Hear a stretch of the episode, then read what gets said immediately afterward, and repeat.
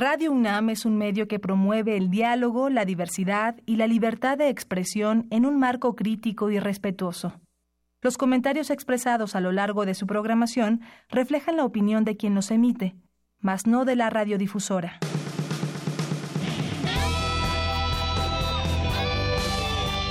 Prisma RU. Relatamos al mundo.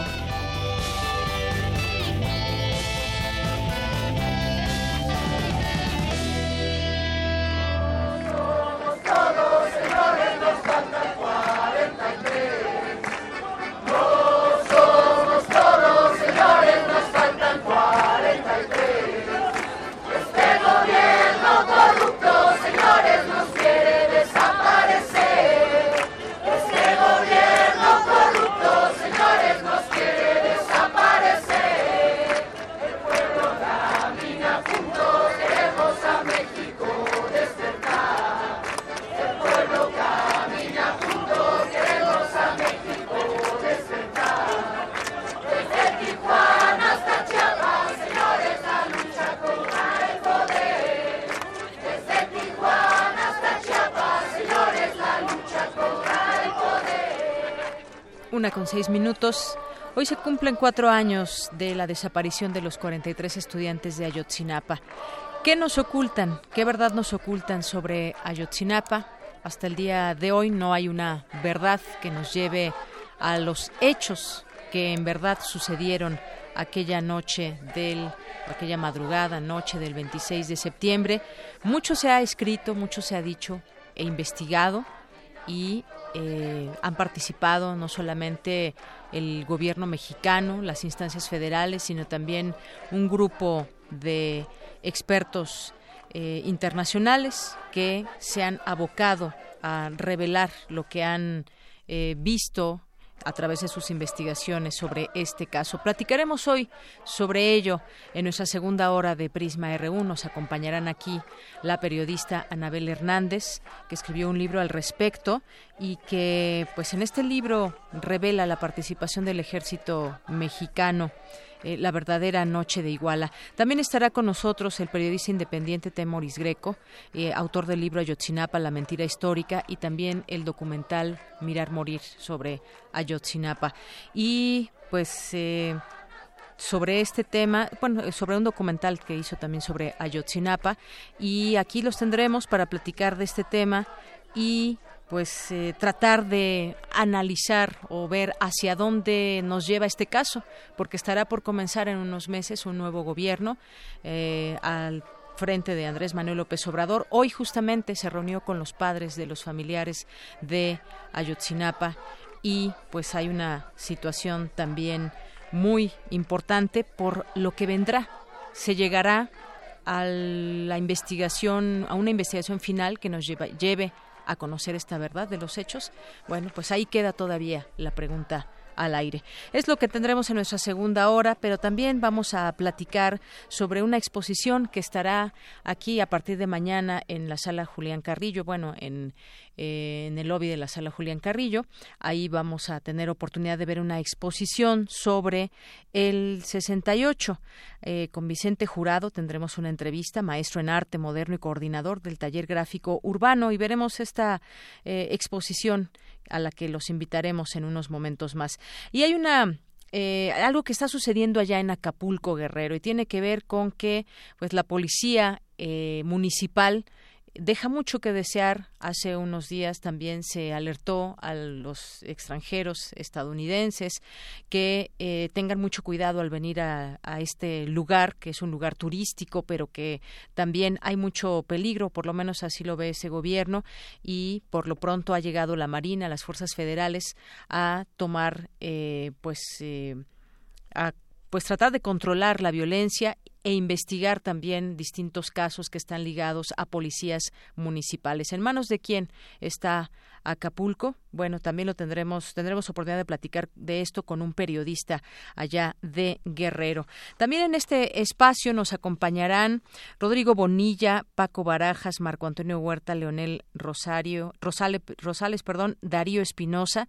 No sé si les suenan estos nombres, pero ellos forman parte del grupo Panteón Rococó. Aquí estarán en la sección de cultura, presentan y hablarán sobre su nuevo disco. Y también estaremos en los temas nacionales, internacionales. Amanda de la Garza, curadora adjunta del Museo Universitario de Arte Contemporáneo, nos va a platicar cómo el arte ha abordado tragedias o catástrofes sociales o políticas. Así que quédese con nosotros aquí en Prisma RU. Soy de Yanira Morán, todo el equipo listo para llevarle hasta usted toda esta información y vamos a iniciar con nuestro resumen informativo. Relatamos al mundo. Relatamos al mundo. Hoy miércoles 26 de septiembre de 2018 en los temas universitarios, hoy que se cumplen cuatro años de la desaparición de los 43 normalistas de Ayotzinapa, el presidente electo Andrés Manuel López Obrador se reunió con los padres. Eh, mi compañera Dulce García estuvo presente y nos tendrá aquí los detalles. Las desapariciones forzadas son resultado de la acción o de la omisión estatal, señalan familiares de desaparecidos y académicos. En unos minutos mi compañera Cristina Godínez nos tendrá la información. Durante el 68, los intelectuales del país pasaron de una libertad de expresión privilegiada al silenciamiento por parte del gobierno, recordó Jorge Volpi. Escucha la nota en unos minutos más con mi compañera Virginia Sánchez. Y por su parte, Cindy Pérez Ramírez nos hablará sobre la necesidad en América Latina y el Caribe de un modelo propio de universidad pública. La Procuraduría General de Justicia de la Ciudad de México detuvo esta mañana a otro presunto responsable de la agresión contra estudiantes el pasado 3 de septiembre en la UNAM. Con él suman 12 los detenidos. En los temas nacionales, la desaparición de los 43 normalistas es una vergüenza nacional, afirmó Luis Raúl González Pérez, presidente de la Comisión Nacional de los Derechos Humanos, quien añadió que esperan respuestas concretas del gobierno entrante. El vocero del Grupo Coordinación Guerrero, Roberto Álvarez, informó que se revisa el expediente de todos los integrantes de la Secretaría de Seguridad Pública de Acapulco, luego de que ayer autoridades federales tomaran el control de la dependencia. La Procuraduría General de la República solicitará acelerar el proceso que lleva contra el exgobernador de Veracruz, Javier Duarte, por lavado de dinero y asociación delictuosa. La Secretaría de Hacienda ha logrado recuperar 100 millones de pesos de recursos públicos desviados a través de empresas fantasma que triangularon recursos de la Sede Sol y de la Sedatu en la denominada estafa maestra. México encabeza a los países de América Latina en emisión de bonos verdes que son usados para financiar proyectos en pro del medio ambiente, según la organización internacional Climate Bonds.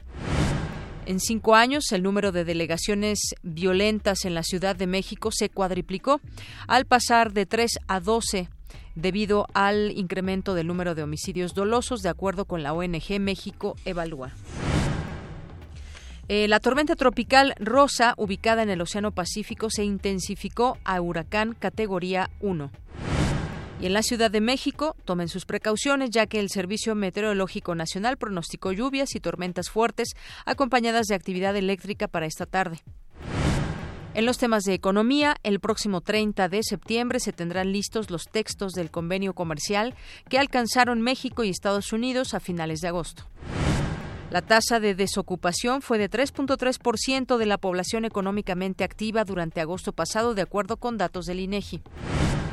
En los temas internacionales, el presidente de Estados Unidos, Donald Trump, afirmó que para resolver la crisis en Venezuela, todas las opciones están sobre la mesa e incluso está dispuesto a reunirse con el mandatario Nicolás Maduro.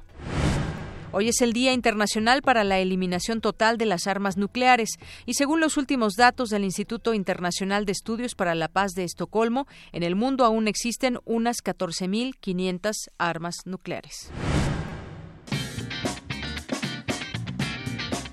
Hoy en la UNAM, ¿qué hacer y a dónde ir? Hoy es Noche de Museos y la antigua Academia de San Carlos te invita al concierto de voz y guitarra con la presencia de la soprano Sara Itzel Morales y el músico Alejandro Torres, además de una visita guiada por este gran recinto con el historiador Dante Díaz Mendieta. Deja que la música y la historia te llenen de energía. Asiste hoy en punto de las 19 horas a la antigua Academia de San Carlos, ubicada en calle Academia número 22, Centro Histórico. La entrada es libre. Recuerda que ya inició la segunda Feria Internacional del Libro Universitario, que este año tendrá como invitada de honor a la Universidad Nacional de Colombia, una de las instituciones educativas más importantes en América Latina por su vocación internacional y la repercusión de sus investigaciones académicas y científicas a nivel mundial. Esta edición de la Feria del Libro Universitario se llevará a cabo hasta el 30 de septiembre de 2018 en el Centro de Exposiciones y Congresos en Ciudad Universitaria, de 10 de la mañana a 8 de la noche. Consulta las actividades en www.filuni.unam.mx. Como parte de la muestra internacional de cine restaurado y rescatado Arcadia 2018, se proyectará el documental Promocionales de la Olimpiada 68, con la finalidad de promover en el exterior la imagen del México moderno que albergaría los Juegos Olímpicos en 1968. El comité organizador de las Olimpiadas convocó a cineastas de la calidad de Rafael Corquidi, Felipe Casals y Manuel Michel, entre otros, para la realización de 17 cortometrajes en 35 milímetros, que mostrarían las principales y más bellas ciudades del país, a su gente sus costumbres, su cultura y su folclore. En este audiovisual podrás ver atractivas imágenes que a 50 años de su exhibición nos evocan a un México armónico, dinámico y preparado para recibir a los atletas de las Olimpiadas de 1968, contrastando con la cruda represión que sufría a diario el movimiento estudiantil. Asiste a la función hoy a las 17 horas en el cinematógrafo del Chopo. La entrada es libre.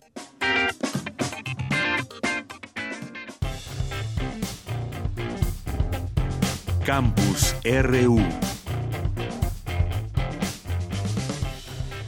Una de la tarde con 16 minutos y lo invitamos a que esté muy pendiente en nuestra transmisión, que nos haga llegar sus comentarios, sus peticiones, sus dudas, sus preguntas, lo que ustedes quieran enviar y estamos ahí presentes en las redes sociales. Prisma RU es nuestro Facebook, arroba Prisma RU es nuestro Twitter y nuestro número en cabina es el 5536 4339. Vamos a iniciar con esta información de Cindy Pérez Ramírez. América Latina y el Caribe requieren diseñar un modelo lo propio de universidad pública, porque actualmente enfrentan muchos retos. Adelante, Cindy.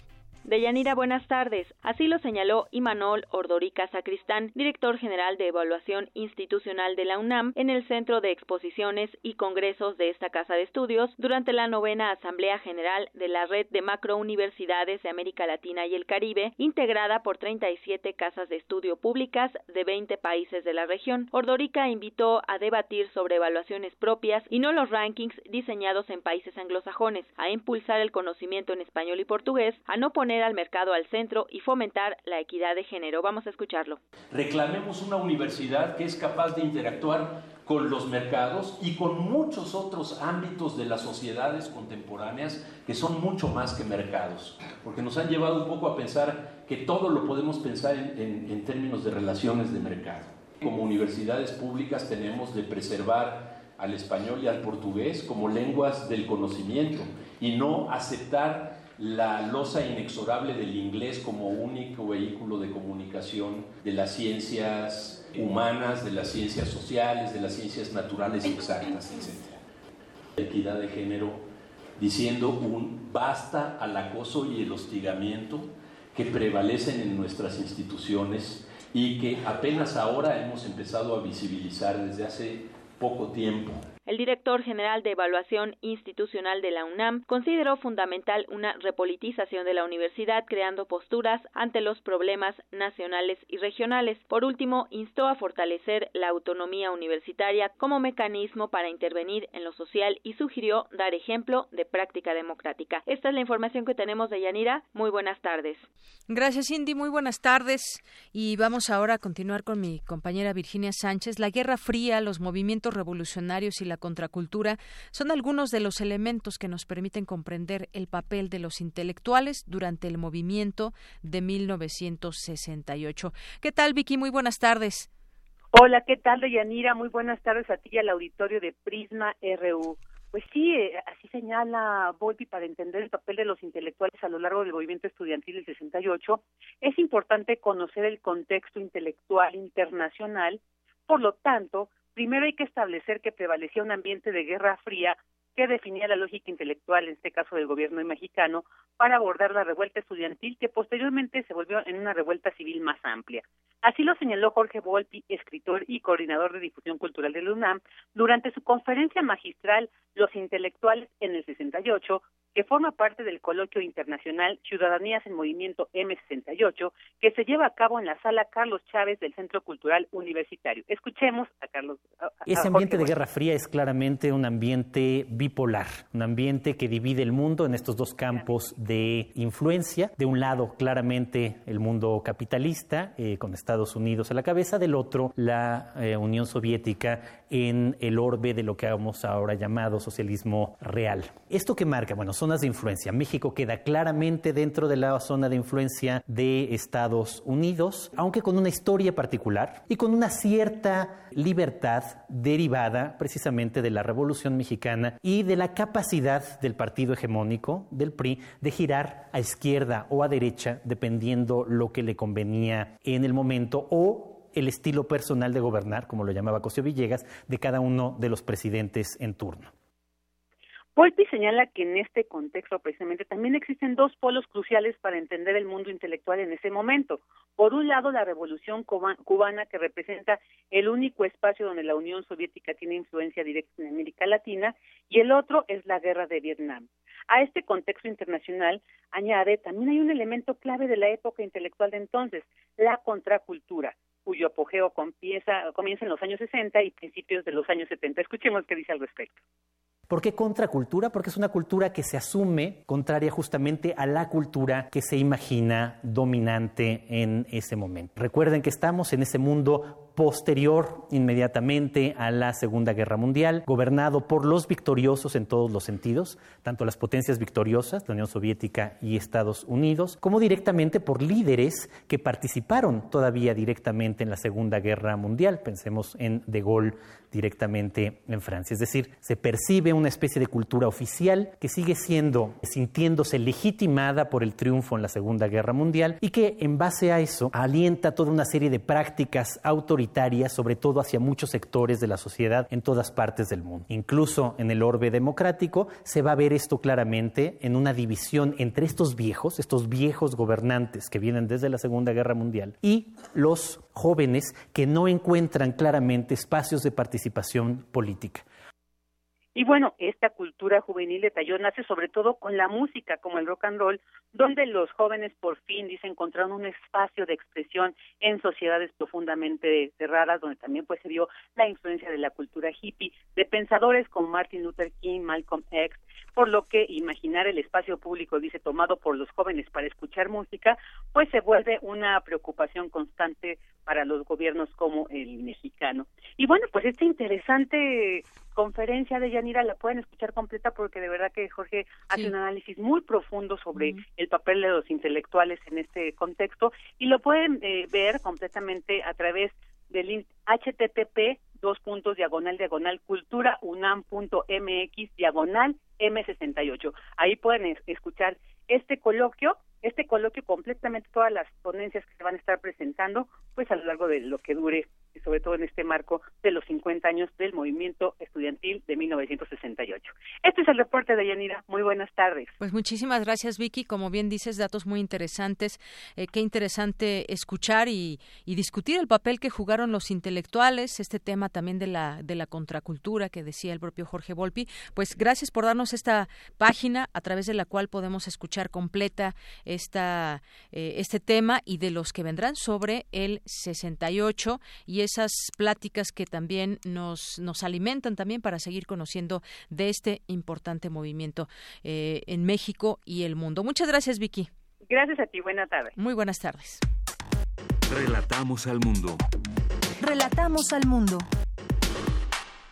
Continuamos una de la tarde con 24 minutos. Ya es en la línea telefónica Juan Angulo, él es director del diario El Sur de Guerrero. ¿Qué tal, Juan? Te saludo con mucho gusto. Muy buenas tardes.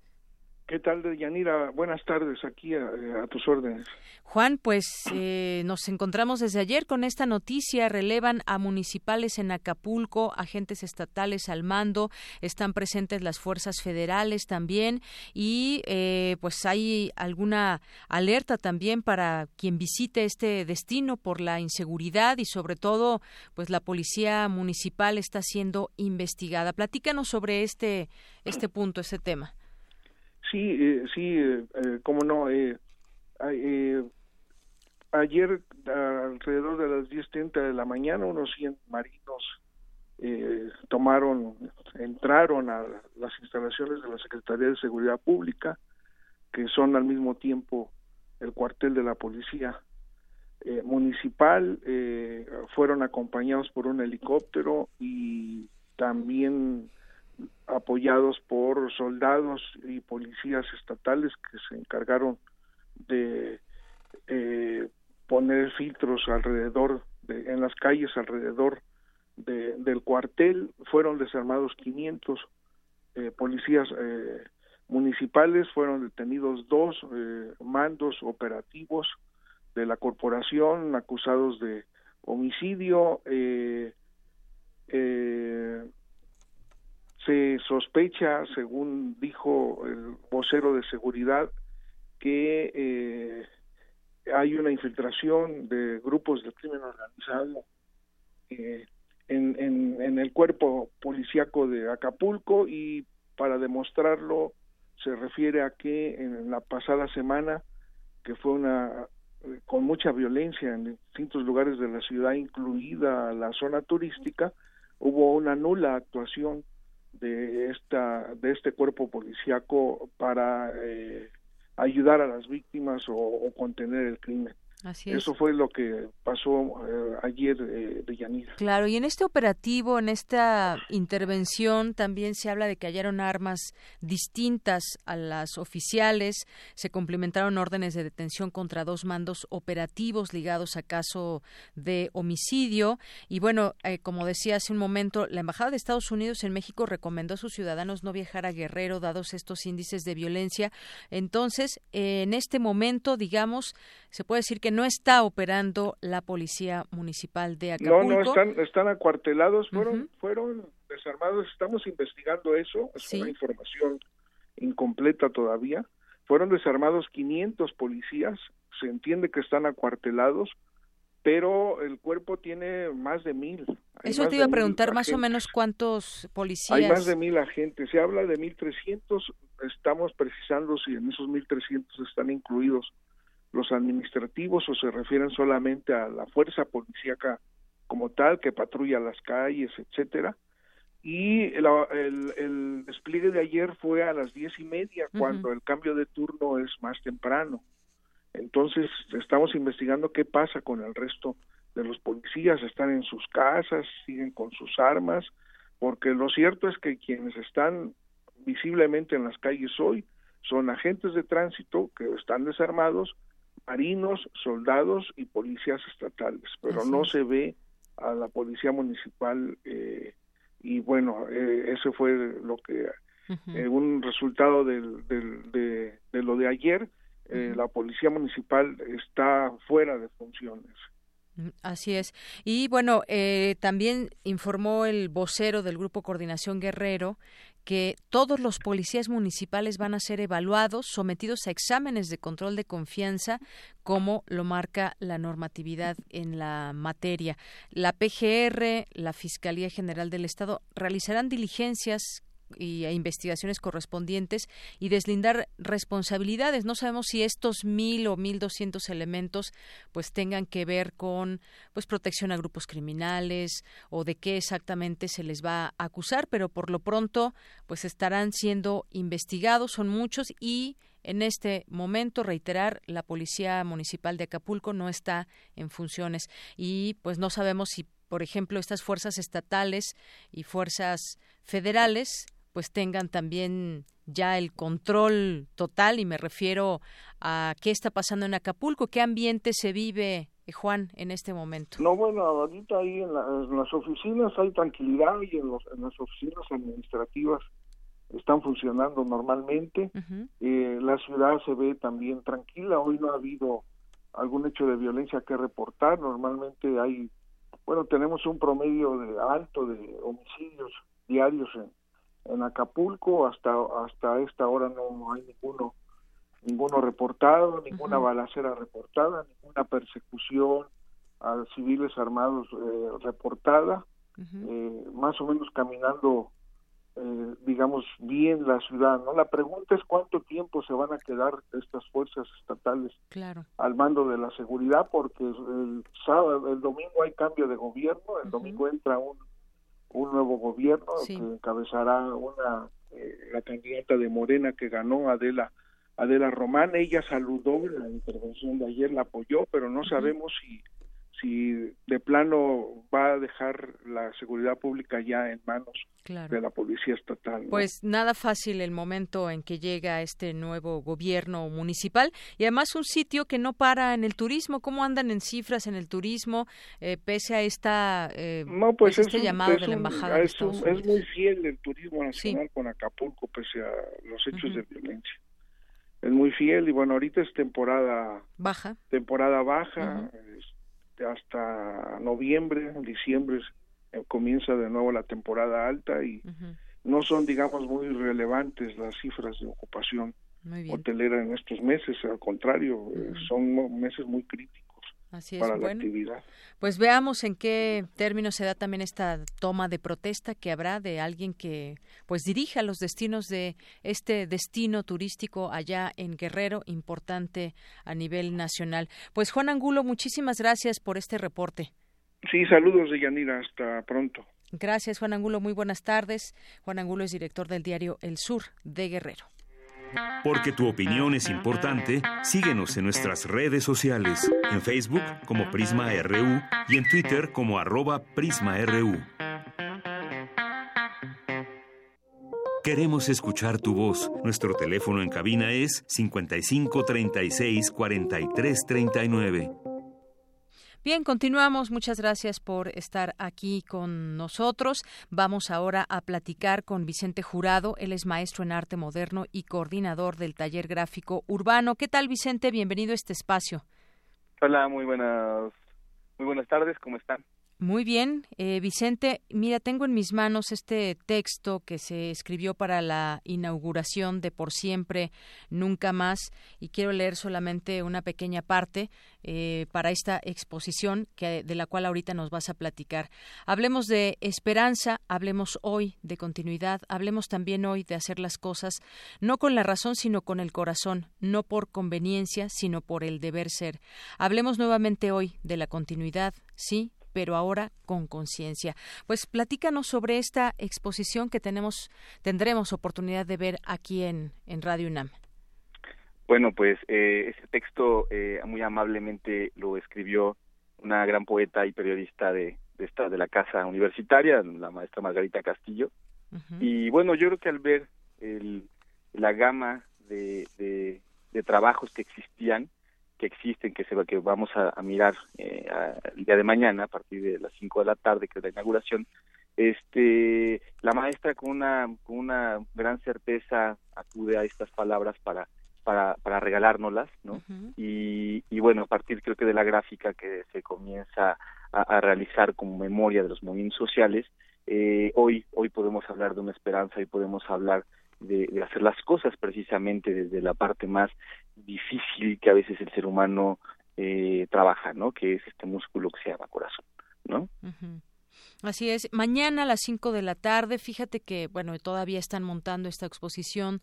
Tuve oportunidad de darme una vuelta, pues ya que estamos por aquí, ver algunas de estas, eh, eh, pues esta exposición y de estos trabajos que, que se van a exponer el día de mañana, donde podemos encontrar o se revela, se imprime toda esa, pues esa eh, pasión con la que se viven estos eh, se vivieron estos momentos y cómo lo sigue lo seguimos viendo desde fuera cómo se sigue viendo desde las manos artísticas desde, esa conciencia también artística que hubo en su momento en el 68 y que prevalece hasta nuestros días Vicente Claro, yo creo que es una es una revisión, o sea, parte del objetivo era era hacer una revisión eh, de los diferentes modos de ver, ¿no? De un trozo de la historia que son 50 años y donde puede, donde se reafirman evoluciones e involuciones, ¿no? Eh, yo creo que ahora los jóvenes que están participando en esta exposición y que, que tienen una, una, una visión de lo que de lo que es el hoy con todas sus carencias y con todas sus repercusiones a lo que existió en el, en el 68, pues bueno, eh, es una visión que ellos la imprimen, que ellos la, la, la, crean y que es una nueva forma de mirar la historia de contemporánea, ¿no? La historia actual. Eh, platicábamos en algún momento este, con el colectivo el taller de gráfica urbana, con el colectivo este taller de arte contemporáneo, eh, que son los precursores también de este proyecto, así como la Vía Remolona, espacios independientes, que, que nos solidarizamos para hacer este evento. Y justamente decíamos, bueno, es que hace 30 años, hace 40 años no existía como tal la palabra o eh, la acción feminicidio, por ejemplo, ¿no? No veíamos con tanta eh, eh, ¿cómo se puede decir? Bueno, con tanto, en todos los, todos los días en el diario veíamos feminicidios y hoy nos espanta, nos asusta, ¿no? Hoy es pan de todos los días, ¿no? Este, represión aquí, represión allá, o sea, no sabemos hasta dónde, ¿no? Eh, de estos 50 años ha aprendido esta sociedad, ha aprendido el poder, a ejercer el poder y, eh, porque, bueno, cada vez vemos mayores desatinos, ¿no? De cómo se tiene que gobernar, ¿no? Entonces, sí, sí, sí son como muchas preguntas en este contexto de por siempre nunca más. Sí, por siempre nunca más un ABC, por siempre nunca más feminicidios, por siempre nunca más este eh, grupos de choque en la universidad, por ejemplo, ¿no? Nunca más eh, represión y desaparición de estudiantes que hoy a cuatro años nos siguen faltando 43, ¿no? Así es, hoy justamente cuatro años se, se cumplen. Y, y pues invitar a la, a la gente que pueda venir a admirar ese trabajo del taller gráfico urbano y que a 50 años siga habiendo distintas eh, miradas cómo expresar también lo que lo que nos pasa o cómo las nuevas generaciones también entienden este movimiento que seguramente pues eh, es diferente a quien lo vivió a, aquellos eh, líderes que en su momento tuvieron una participación activa o sin ser líderes tantos estudiantes que se sumaron a una labor colectiva que fue eso organizarse y tener una labor muy clara hacia dónde querían ir. Y bueno por otra parte pues también cómo lo vamos viendo eh, quienes eh, no lo vivimos pero que sabemos que es parte de nuestra historia y parte de la historia de la juventud de este país. Así que a las 5 de la tarde mañana aquí en Radio UNAM en Adolfo Prieto número 133 ahí en este lobby de la sala Julián Carrillo eh, para que la gente que nos esté escuchando pueda venir y pueda admirar también este trabajo. Pues muchísimas gracias. Solo queda agradecer a la máxima casa de estudios ese pulmón democrático que nos sigue quedando eh, en, este siglo y que bueno procuraremos contribuir a su a su a, su conocimiento este contribuir a los a la, a la, enseñanza a la difusión cultural y pues bueno agradecidísimos ahí con el con todo el personal de Radio Universidad que que son nuestros compañeros, que son nuestros nuestros camaradas, ¿no? Muchísimas gracias a todos ustedes. Así es, Vicente. Mañana a las 5 y cuánto tiempo estará esta exposición? Eh, hasta el 19 de octubre. Muy bien. Y luego estará en la UACM y luego se dará, eh, bueno, ya iremos sacando los calendarios, porque es una es una exposición con más de 60 piezas. Muy bien. Bueno, pues por lo pronto, a partir de mañana lo invitamos a esta inauguración que estará hasta octubre. Después, pues ya iremos informando también eh, sobre sus distintas sedes. Eh, Vicente Jurado, muchas gracias por estar aquí en Prisma Radio. Muchísimas gracias por el espacio y un saludo a todos los Radio Escucha. Gracias, muy buenas tardes. Buenas tardes. Vicente Jurado, maestro en arte moderno y coordinador del taller gráfico urbano. Tu opinión es muy importante. Escríbenos al correo electrónico prisma.radiounam@gmail.com. Queremos escuchar tu voz. Nuestro teléfono en cabina es 55 36 43 39. Destacan en la UNAM la importancia del archivo fílmico del movimiento estudiantil de 1968. Sus imágenes forman parte del imaginario colectivo de México. Mi compañera Dulce García nos tiene la información. Deyanira, muy buenas tardes a ti al auditorio de Prisma RU. En el marco de las conmemoraciones del 50 aniversario del movimiento estudiantil de 1968, se llevó a cabo el conversatorio Escuchar el grito, archivo, memoria y testimonio, con el objetivo de dar a conocer cómo es que un documento fílmico forma parte de la historia de dicho acontecimiento y cómo repercute este hasta nuestros días. Enrique Díaz, coordinador de la Cátedra Nelson Mandela de la UNAM, consideró que las imágenes de los documentos fílmicos del movimiento del 68 están incrustadas en el imaginario colectivo de México. La condicionan incluso, yo no sé si porque ha sido reproducida y usada las imágenes en un cientos de, documentales y películas posteriores, series de televisión, eh, imágenes icónicas de la marcha silenciosa, de la ocupación militar de Ceú, de Barrio Sierra, de las antorchas en el Zócalo, de, las brigadas del 2 de octubre. Eh, eh, por eso creo que aun, los que piensan que no han visto el grito, en realidad lo han visto muchas veces. Entonces buscamos reflexionar dos cosas.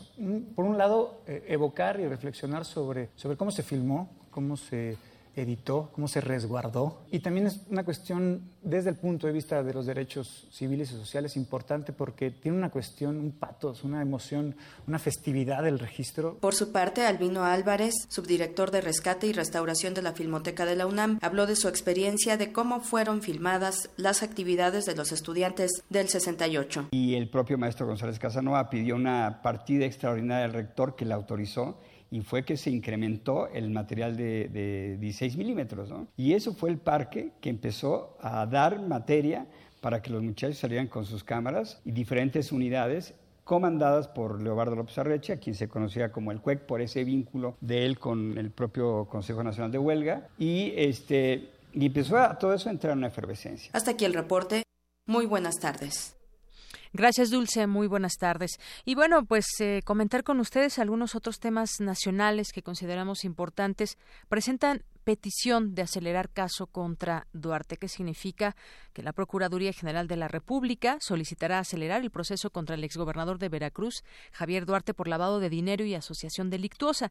De llevarse a cabo el procedimiento abreviado, Duarte podría negociar con la PGR, declararse culpable, reparar el daño y alcanzar una pena mínima de bueno, mínima de 25 años en prisión por los delitos. Bueno, una pena mínima tendría que estar de 25 años, pero pues todavía es un caso que no está completamente dicho todo y siguen saliendo muchas cosas que investigar. Así que, bueno, por lo pronto esta petición hay de acelerar el caso contra Javier Duarte y que no se no se les olvide a las autoridades.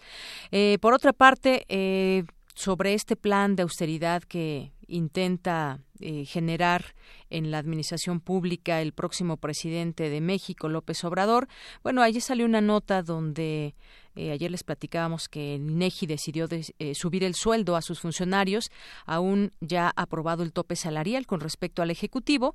Ante esto, hoy el presidente electo dijo que ningún funcionario público puede ganar más que el presidente y si así fuera, advirtió que habrá sanciones quien quiera pasar por encima de la ley. El coordinador de Morena en la Cámara de Diputados también eh, dijo que el alza del INEGI será temporal y se tendrán que echar para atrás los sueldos eh, o los sobresueldos en cuanto entre en vigor la ley federal de remuneraciones de los servidores públicos.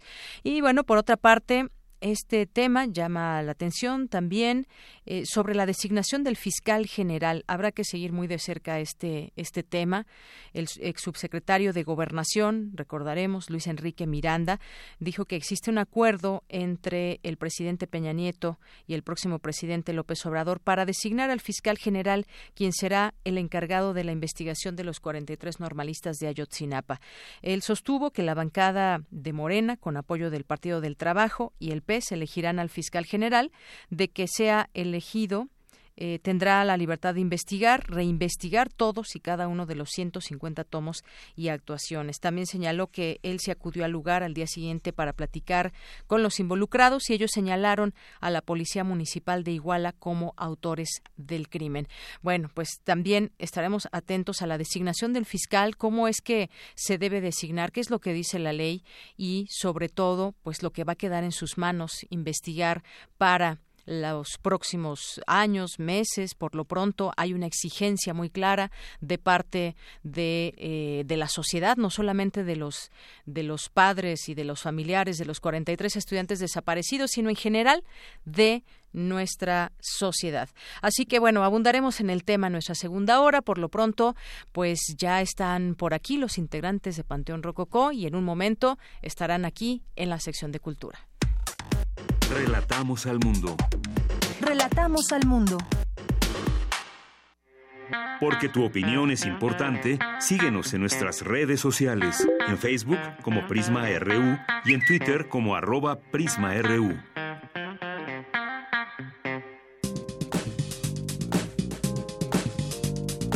Cultura RU.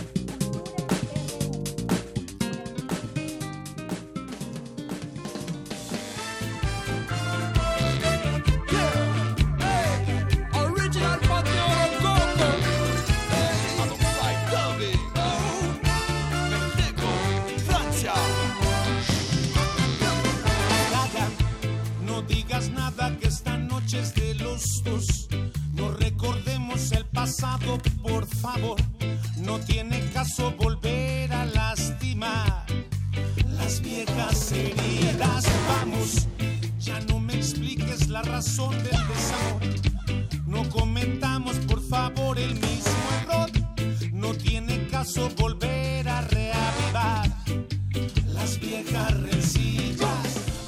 pues ya estamos aquí en esta transmisión de Facebook Live, en la sección de cultura, y aquí ya están algunos de los integrantes de Panteón Rococó. Tamara Quiroz, muy buenas tardes. Deyanira Morán, muy buenas tardes a ti y a todos aquellos que nos escuchan a través de la frecuencia de Radio UNAM. Qué bueno que nos prestan sus oídos y también su atención.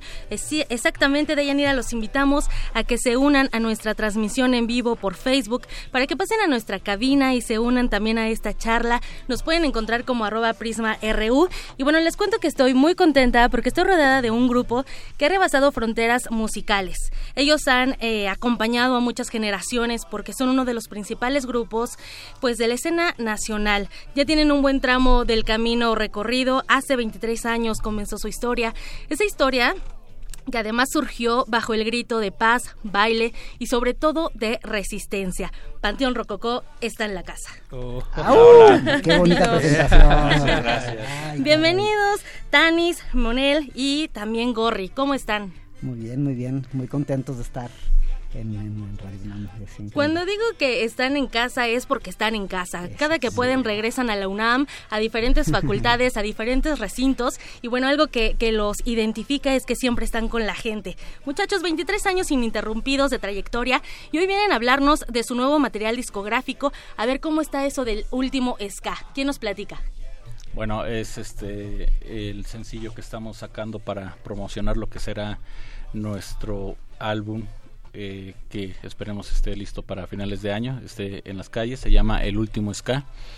Es una canción que habla un poco eh, de ese momento final de repente que quieres perdurar en el corazón, en la mente, cuando eh, inevitablemente eh, llega un fin, porque pues todo tiene un principio y un fin y bueno esa parte de, de, a veces perdurar eh, en, el recuerdo aquel gran amor que tuviste aquel, a, o aquel acontecimiento grande que tuviste eh, y, y, esto es un poquito de lo que habla la, la, lírica también habla del desamor pero de ese desamor que eh, te lleva a un ritmo que además bailas ¿Cómo, ¿Cómo es eso? O sea, hablas del, del desamor reivindicando con ritmo y, y, que nos invita a bailar.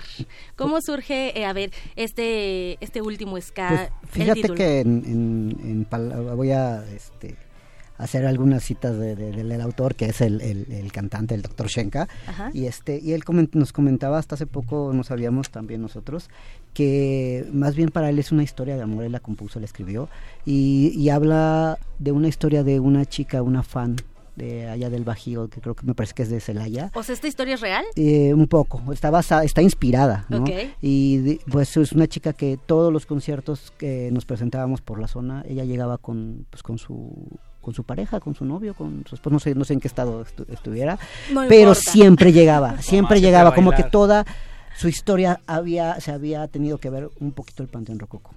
Y lamentablemente él fallece, le platica le platica la historia y este y ese día ella en el mismo lugar donde se colocaba se estaba en el concierto entonces de ahí él, él desarrolla la historia y es y más que nada es como esa de repente esa invitación también no a quién sabe cuándo vaya a ser el último momento que vayamos a estar en este en un concierto, en no sé, en una entrevista. Entonces, y nos invita también a nosotros a decir, bueno, no sabemos, como no sabemos cuándo va a ser la última vez, hagámoslo lo mejor, con las más grandes ganas y energía y yo creo que aplica mucho para cualquier eh, parte o, el día a día, ¿no? Claro, no hay que no hay que no hay que dejar de decirnos compañeros, los, los quiero mucho, oigan, oigan, qué bien lo hicimos, salir de casa y decir, este, nos vemos, los amo, y no sé, creo que como si fuera la última vez. Y eso creo que ahorita Panteón eh, Rococó es lo que estamos ah,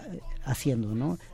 Todas las cosas como si fuera la última vez. No sabemos. Wow, me encanta. Cuándo sea esa última vez. Exacto, Curry, es que sí, o sea, creo que tenemos que estar en paz con nosotros y con los nuestros, ¿no? Porque en cualquier momento que partas de esta vida y trasciendas, porque esperemos que trascendamos, eh, pues sí, irte en paz, irte tranquilo y creo que ustedes, bueno, han sido parte también fundamental de, de esto, ¿no? De de echarle ganas, de tener mucha pasión también, de siempre acercarse al público, de, de tenerlos cerca y de agradecerles, que bueno, también hay que mencionar algo.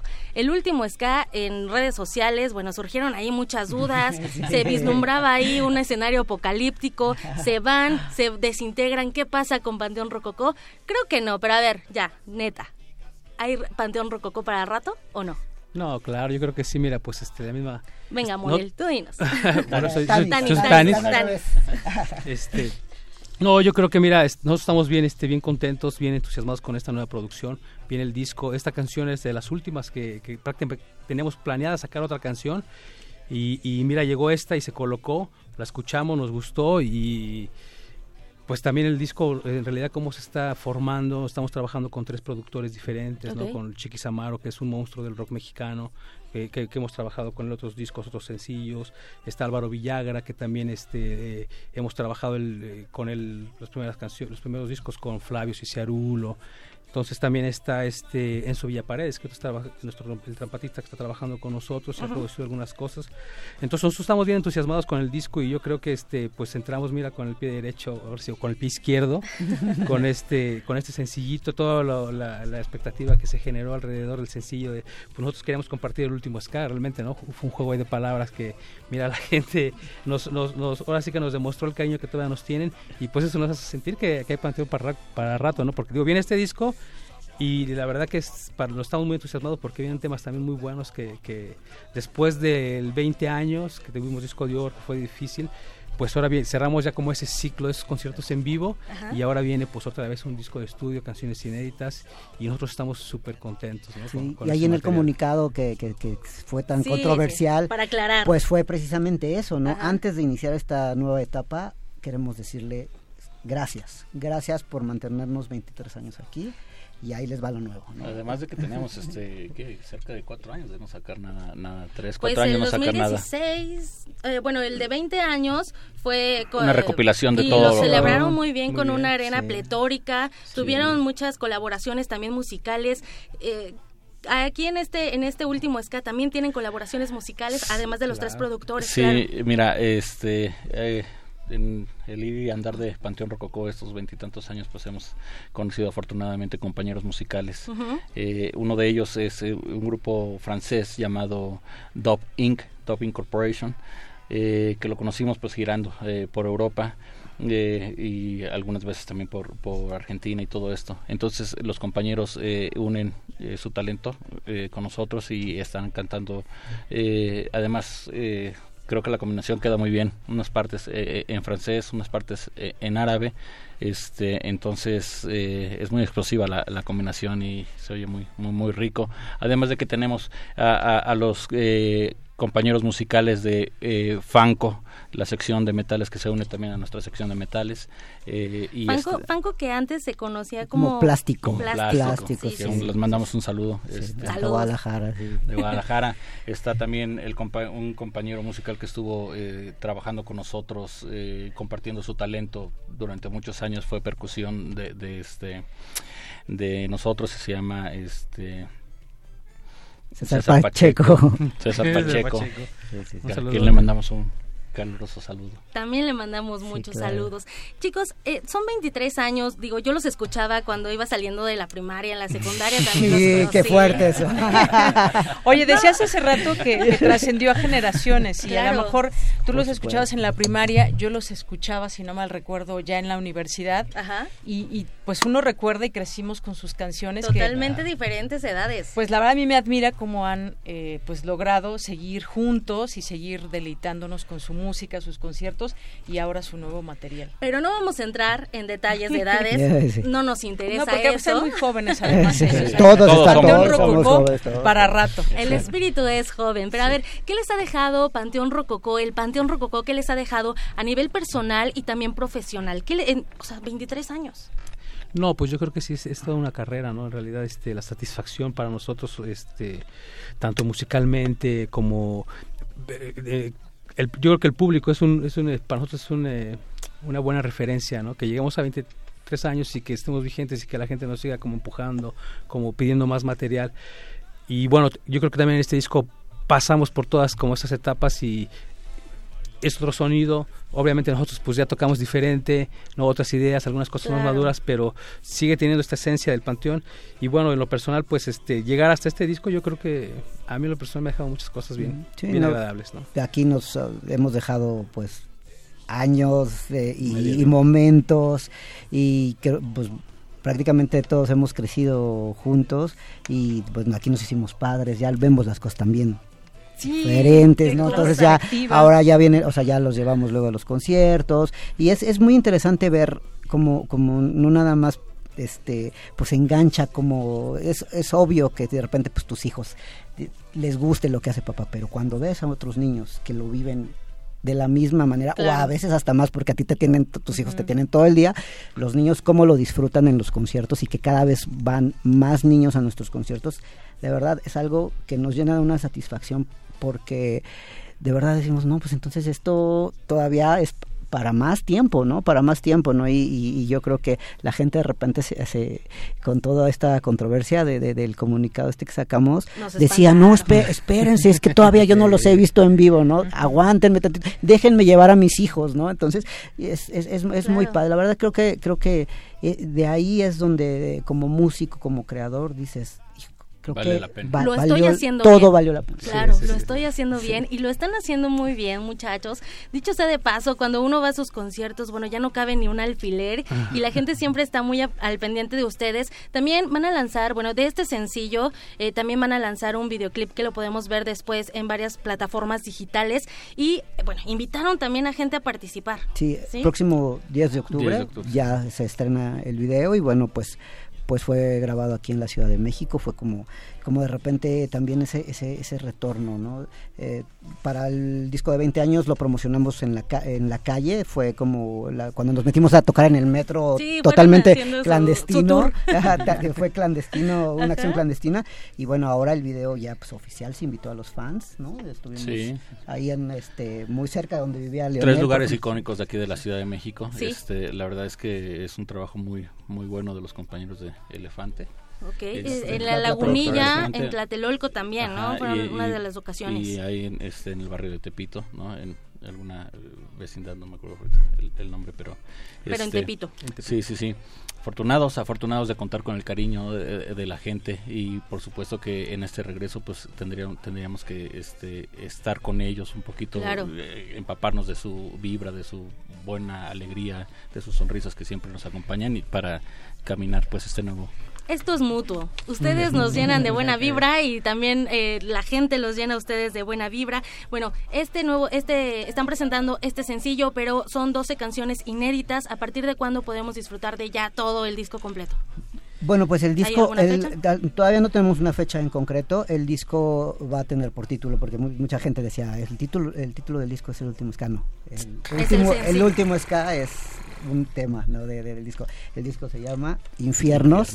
Entonces, este, pues va y va a salir, este, esperemos, no sé, si no sale a finales de año va a ser eh, a principios del siguiente, debido a que como ahora se mueve la, la industria, luego hay que darle vida como eh, a los sencillos. Este, ya tenemos preparado un segundo sencillo que de hecho como anécdota iba a ser el primer el, primero pero al llegar el último es que dijimos no vámonos con ese tema está para ser el punta de lanza de, este nuevo material. Entonces, digamos, también la gente va a decidir cuánto le da de vida a estos a este par de sencillos que tenemos este pues eh, planeados. Y en cuanto veamos que es este óptimo lanzamos el, disco completo. Excelente. Además el último ska está sabrosón. Yo lo disfruto entonces pues que la gente también lo disfrute. Muchísimas gracias por acompañarnos por platicarnos un poquito de lo mucho que han realizado durante estos 23 años. Muchísimas gracias a Gorri a Tanis y a Monel. Nos faltan muchos más de Panteón Rococó. Sabemos que están en gira también en gira de medios, pero de verdad muchísimas gracias por tomarse el tiempo. Eh, pues gracias por venir a platicar, por compartir al auditorio de Prisma RU parte de su trabajo. Que siga el éxito. Muchas gracias. Que siga el éxito, que siga la buena vibra. Muchísimas gracias por alimentar nuestras almas, nuestros sentidos, nuestros corazones. Y bueno, hay Panteón Rococó para rato. Gracias a ustedes. No, muchas gracias a ustedes, a Radio UNAM, ¿no? por su trabajo también que hacen bien importante en toda esa transformación de, del pueblo mexicano y larga vida también a Radio UNAM. Muchísimas gracias. gracias. Yanira, bueno, vámonos bailando a ritmo de ska. Claro que sí, nos vamos a ritmo de ska. Muchísimas gracias. Y aquí de pronto los recordamos, ¿eh? Aquí el primero de enero, de enero, de mayo nunca falta la carencia, por ejemplo. Ah, o eh, no falta que cantemos la dosis perfecta. O el toloache eh, Exactamente. Así que bueno, pues muchas gracias. Un honor que hayan estado aquí con nosotros. Vamos a hacer un corte y nos despedimos de Panteón Rococó. Aunque no sea verdad Quiero que me mientas al oído mientras bailas tú conmigo. El último ska.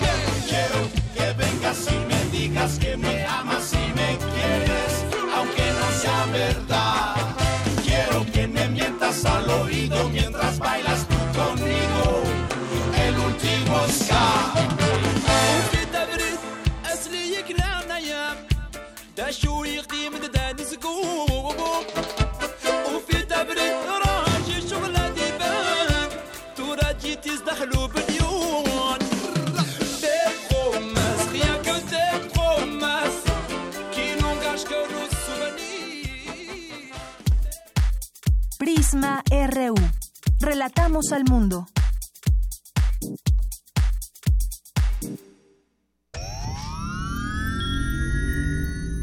Tienes las ideas, tienes el talento, tienes la disposición, pero te faltan los medios. ¿Has tocado las puertas suficientes? ¿Has buscado las puertas suficientes? Siempre habrá alguien dispuesto a premiar tu iniciativa y trabajo duro. ¿Buscas una beca? ¿Un premio nacional o internacional? ¿Un financiamiento? Solo necesitas la orientación correcta. Bécame mucho. Toga y birrete para economías en decadencia. Jueves, 20:45 horas por el 96.1 de FM. Radio UNAM.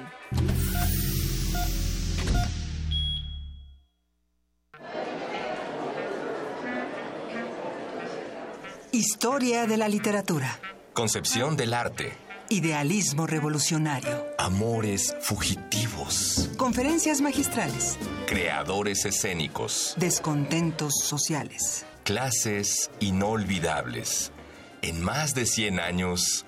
¿Cuántos recuerdos no han circulado por los pasillos de la Facultad de Filosofía y Letras? Eureka, un programa con Filo, Sofía y Letras. Escúchalo todos los lunes a las 16 horas por el 96.1 de FM. Radio UNAM, experiencia sonora.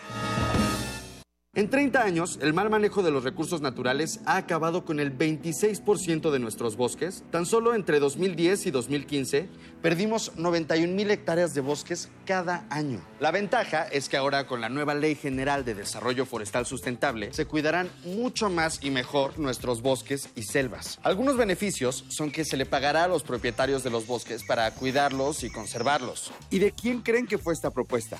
Sí, del Partido Verde. La muestra Vientos de Fusang, México y China en el siglo XX que se exhibe en el Museo Moral Diego Rivera es una ventana a la profunda relación e influencia recíproca entre artistas mexicanos y chinos. Está integrada por más de 50 piezas entre obra gráfica, pintura, dibujo, mural, documentos y material audiovisual procedentes de colecciones de China, Canadá, Estados Unidos y México. Vientos de Fusang, México y China en el siglo XX se puede visitar en el Museo Moral Diego Rivera.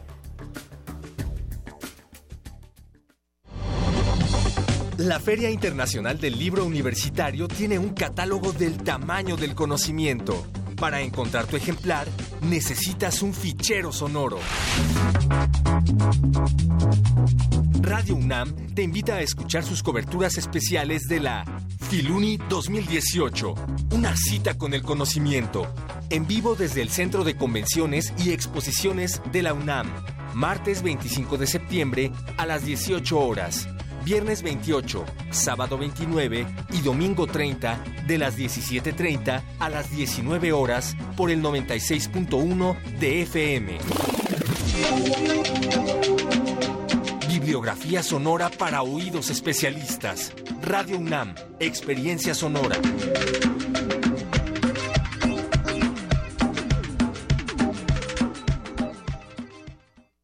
Arcadia, primera muestra internacional de cine rescatado y restaurado en la UNAM.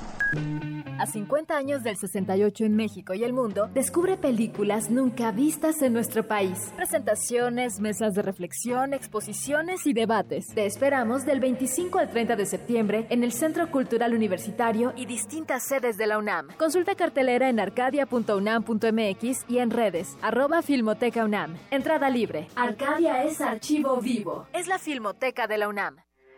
Porque tu opinión es importante, síguenos en nuestras redes sociales, en Facebook como Prisma RU y en Twitter como arroba PrismaRU.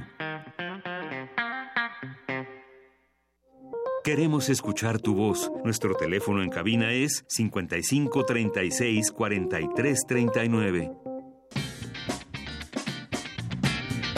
Mañana en la UNAM, ¿qué hacer y a dónde ir?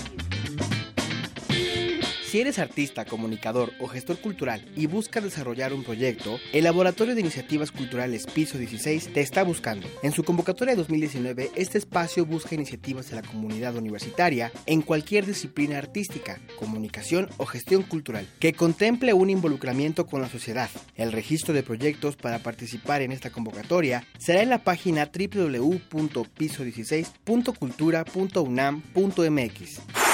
La UNAM y el Programa Universitario de Bioética te invitan al coloquio La discriminación de los animales, el especismo, con la ponencia del ecologista Olaya Freiría, coordinadora general de la Fundación Ética Animal de España. Asiste mañana 27 de septiembre a las 15 horas al Auditorio Alberto Barajas de la Facultad de Ciencias en Ciudad Universitaria. La entrada es libre y el cupo limitado. La Facultad de Ciencias Políticas y Sociales te invita a la Semana de la Ciencia que se lleva a cabo del 24 al 28 de septiembre. Asiste mañana a las diversas actividades que se realizarán como la conferencia Electromagnetismo, los talleres de cómo se construye un reloj solar y un columpio electromagnético, así como la demostración de un cocedor solar. La cita es a partir de las 13 horas en la explanada baja de la Facultad de Ciencias Políticas. La entrada es libre. Consulta la programación de otras actividades en www.políticas.unam.mx. Continuamos dos de la tarde con siete minutos. Muchas gracias por continuar con nosotros ya en esta segunda hora de Prisma RU. En unos momentos eh, también tendremos oportunidad de platicar aquí sobre Ayotzinapa a cuatro años de la desaparición de los 43 estudiantes. Y por lo pronto también queremos mandar saludos a quienes están ahí pendientes a través de nuestras redes sociales, a través de eh, el 96.1 de FM. Muchas gracias a todos ustedes que están ahí. Rubastardo nos escribe por aquí, Diana Elguera, genial su invitado, o invitados más bien, Diana, muchas gracias.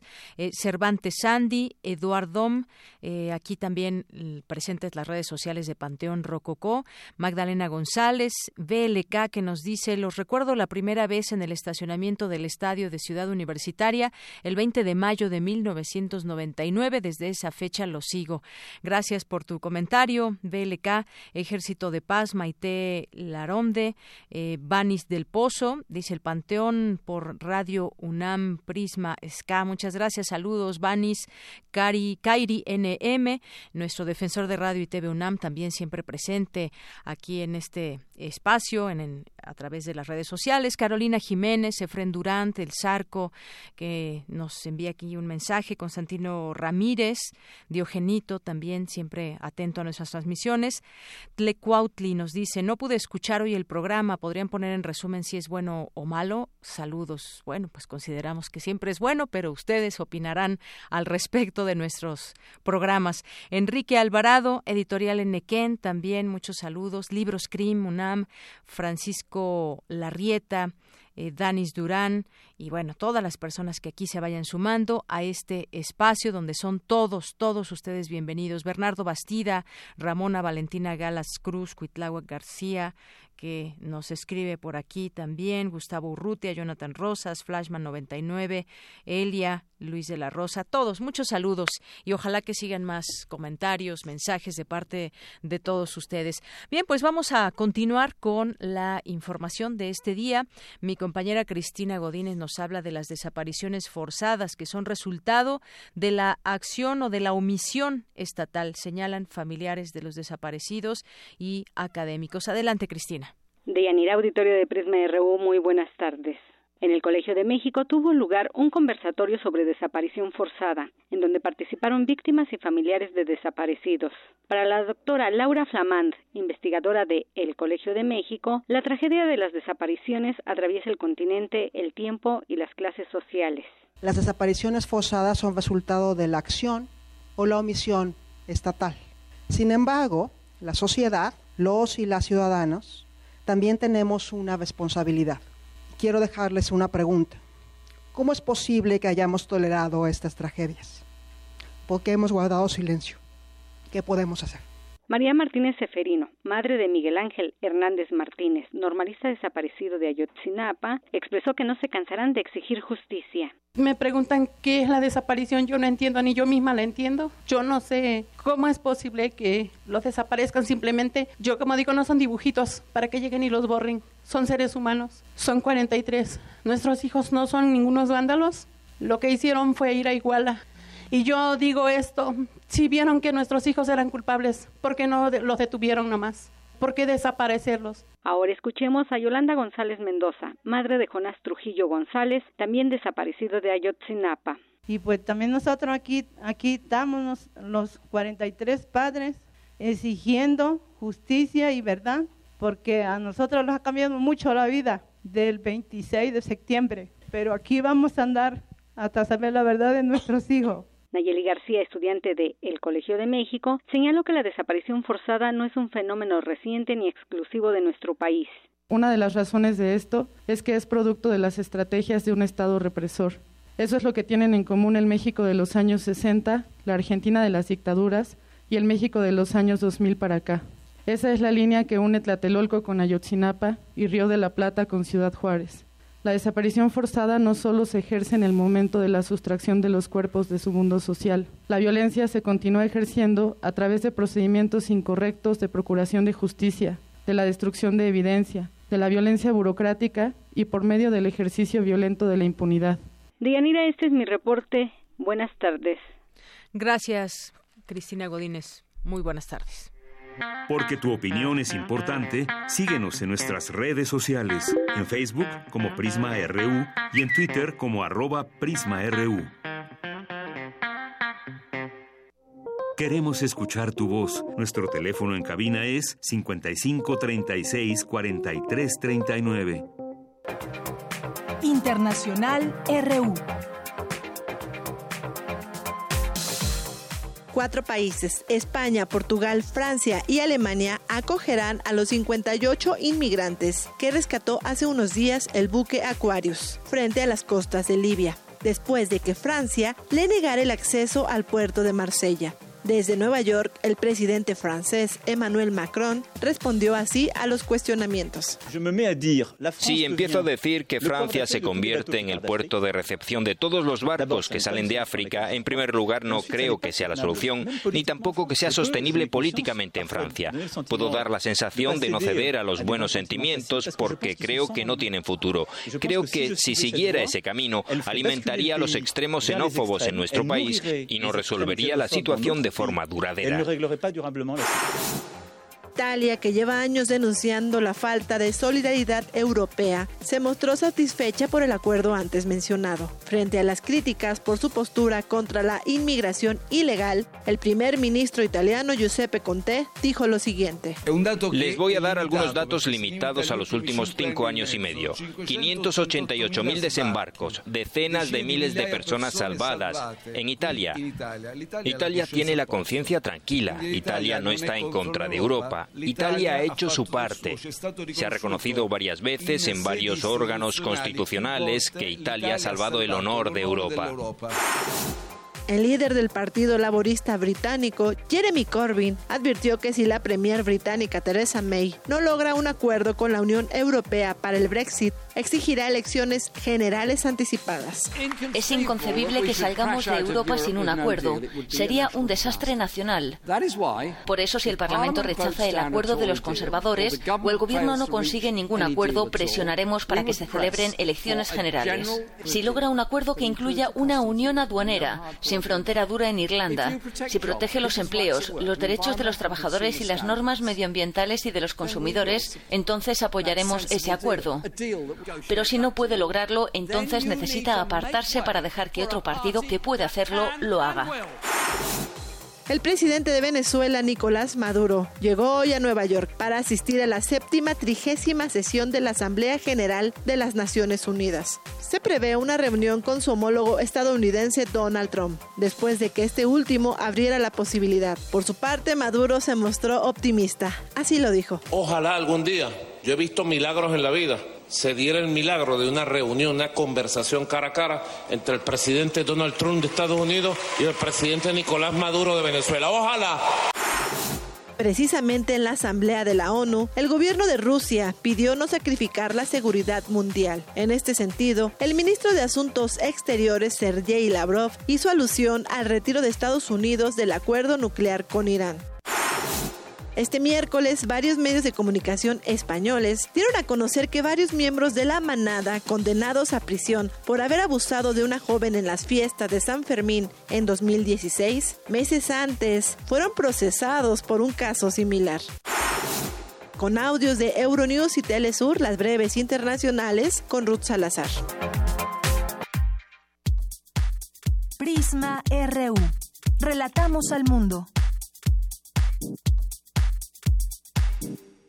Dos de la tarde con 16 minutos. Vamos a ir entrando en este tema de Ayotzinapa. Tenemos información de mi compañera Dulce García, que estuvo esta mañana en el Museo Memoria y Tolerancia aquí en la Ciudad de México. Se reunieron los padres de los estudiantes desaparecidos de Ayotzinapa con el presidente electo Andrés Manuel López Obrador.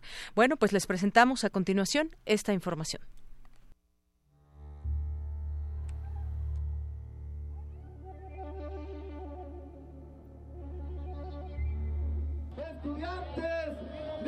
Ayotzinapa. Porque vivos se los llevaron, vivos los queremos, vivos se los, A los compañeros de la manta blanca que están aquí al frente,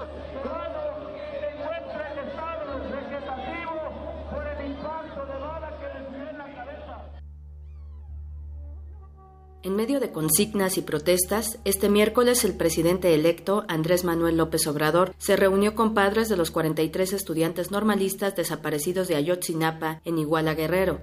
A cuatro años de esas desapariciones, se sigue exigiendo el esclarecimiento de los hechos.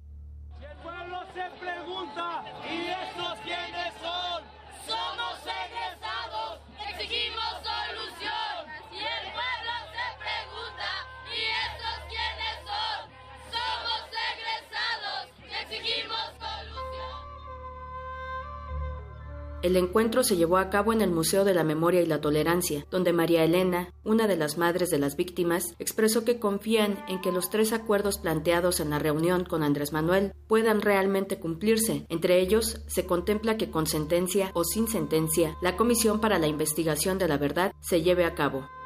También se comprometió a emitir un decreto en donde no se obstaculizará ninguna investigación, que dará todas las facilidades para que esto se llegue a la verdad. También es otro compromiso que la comisión de investigación estará coordinada por el mecanismo de seguimiento, por la ONU, por la CNDH, por el GIEI. Todo será un conjunto para saber la verdad de dónde están nuestros hijos. Porque como víctimas tendremos derecho a una verdad y si no hay verdad no hay justicia sin ocultar la rabia acumulada a lo largo de cuatro años de no recibir la atención merecida, el señor Epifanio, padre de uno de los jóvenes desaparecidos, expresó que una de las exigencias fue la de dejar de ser perseguidos por el hecho de estar buscando a sus hijos. No va a haber espías. Compañeros, no vamos a sufrir cuando, si recuerdan, cuando los espías nos seguían a nosotros hace dos años, tres años, ya no. A pesar de que ahora este día, 26 de septiembre, de 2018. Estamos llegando a los cuatro años, pero también es un día emblemático para todos los padres y madres que hemos sufrido juntos. Hemos pasado hambre, hemos pasado frío, hemos pasado soles calientes y eso también nos ha llenado de rabia porque no hemos tenido un gobierno que se haya preocupado. Nuestros 43 muchachos que estamos esperando con ansia, con una gran ansia de abrazarlos y decir, te quiero, hijo. Eso estamos esperando. Escúchenos. En tanto, Andrés Manuel López Obrador aseguró que desde el primero de diciembre se emitirá un decreto para crear una comisión investigadora y definir todo el procedimiento que se llevará a cabo para esclarecer los hechos. Se acordó que la Secretaría de Gobernación cambie de su función tradicional. Ya no va a tener que ver con asuntos policíacos ni con espionajes. La Secretaría de Gobernación se va a dedicar a las relaciones políticas, entendiendo la política como un noble oficio y se va a dedicar sobre todo a la protección de los derechos humanos. Cabe mencionar que Alejandro Encinas, como subsecretario de Derechos Humanos, deberá coordinar los trabajos para que se cumplan dichos compromisos. Los familiares han insistido en que diversos organismos internacionales han encontrado irregularidades en el proceso de investigación que realizó la Procuraduría General de la República, que aseguró que los jóvenes habían sido quemados en un basurero de Cocula y sus restos lanzados a un río. Hoy, desde las 8 de la mañana, integrantes del movimiento Ayotzinapa se concentraron en la Avenida Juárez con el fin de exigir justicia. Algunos expresaron sus dudas a que Andrés Manuel pudiera cumplir con todos los compromisos. Otros agradecieron la reunión. Para Radio UNAM, Dulce García. Relatamos al mundo. Relatamos al mundo. Tu opinión es muy importante. Escríbenos al correo electrónico prisma.radiounam@gmail.com. Sin con. 1 2 4 3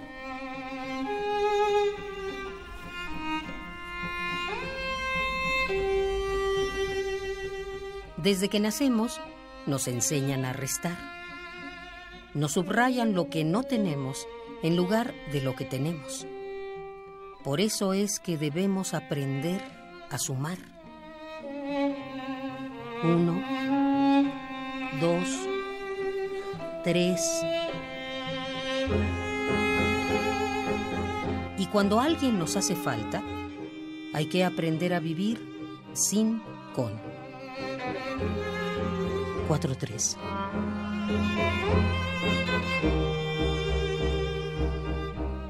Hay ausencias naturales. Esas nos enseñan a valorar la vida toda. Pero las ausencias que no podemos permitir que sean borradas, las conforman las presencias arrancadas. 43.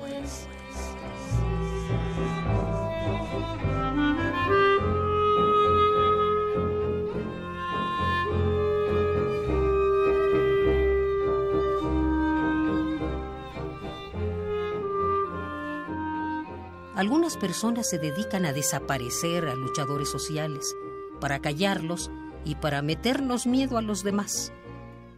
Cualquiera de esas presencias arrancadas es nuestra. Uno, dos, cuatro, tres.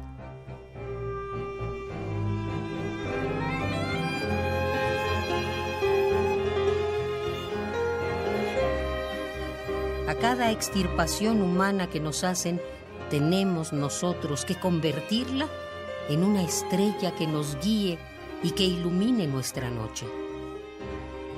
Después de tantas estrellas adornando el cielo, puede ser que en nuestro mundo, de noche, también amanezca. Tan solo por aprender a vivir sin con.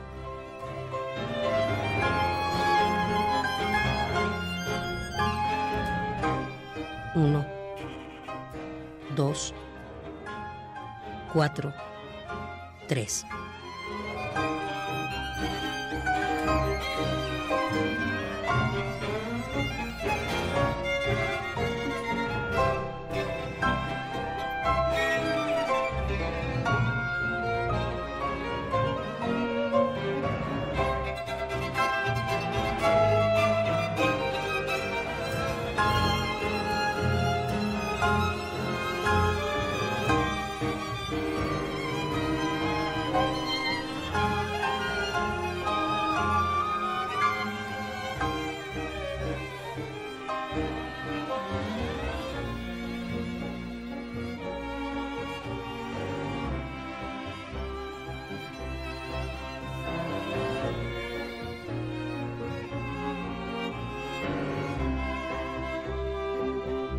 Rincón, Margarita Castillo.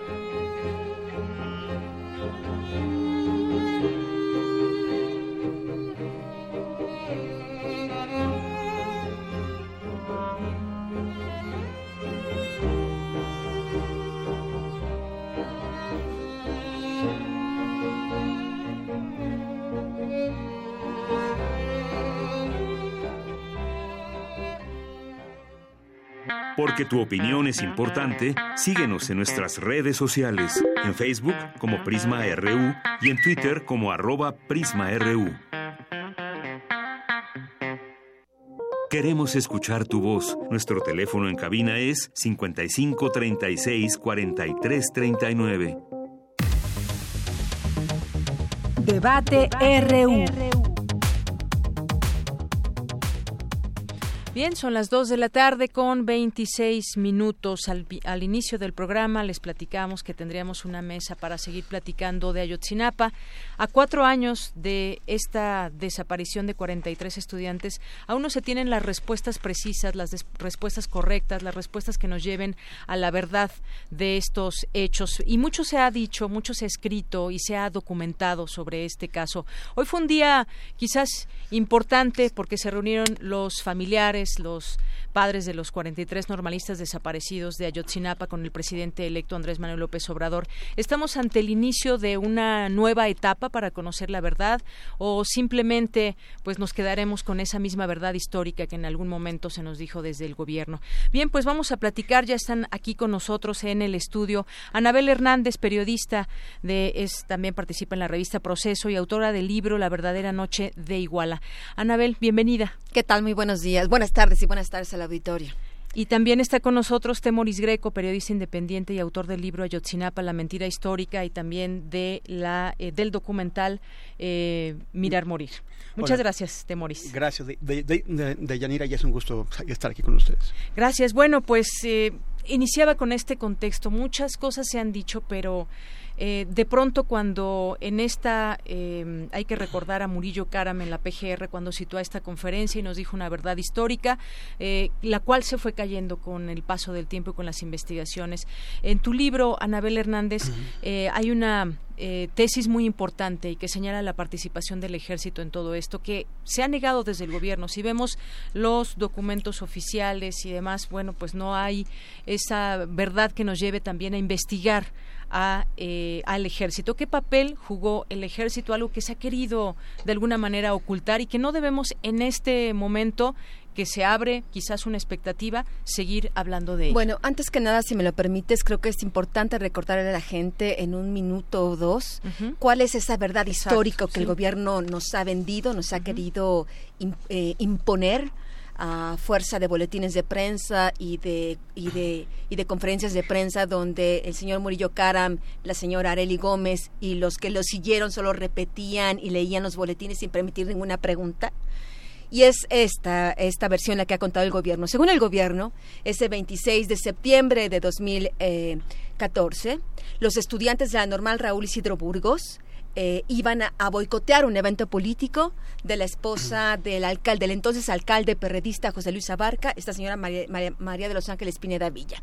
Según, según, esto era la razón por la que los estudiantes se habían trasladado e, a esta ciudad en, eh, y, al final habían terminado eh, transportándose en cuatro autobuses. Según esta versión, el alcalde furioso porque no quería que los estudiantes interrumpieran el evento político de la señora, ordena a la policía municipal atacar a los estudiantes y desaparecerlos y después entregarlos a un pequeño grupo criminal llamado Guerreros Unidos y que este grupo criminal esa misma noche en una hoguera inmensa este, en un basurero de, en Cocula, a unos 30 minutos de Iguala, habría quemado a todos los 43 estudiantes eh, durante una hoguera inmensa de más de 15 horas y supuestamente después los restos habrían quedado así hechos cenizas y estas cenizas las habían recolectado en bolsas de plástico este supuesto grupo, integrantes de este supuesto grupo criminal Guerreros Unidos, y los había tirado al bote a, un, a un río, al río San Juan.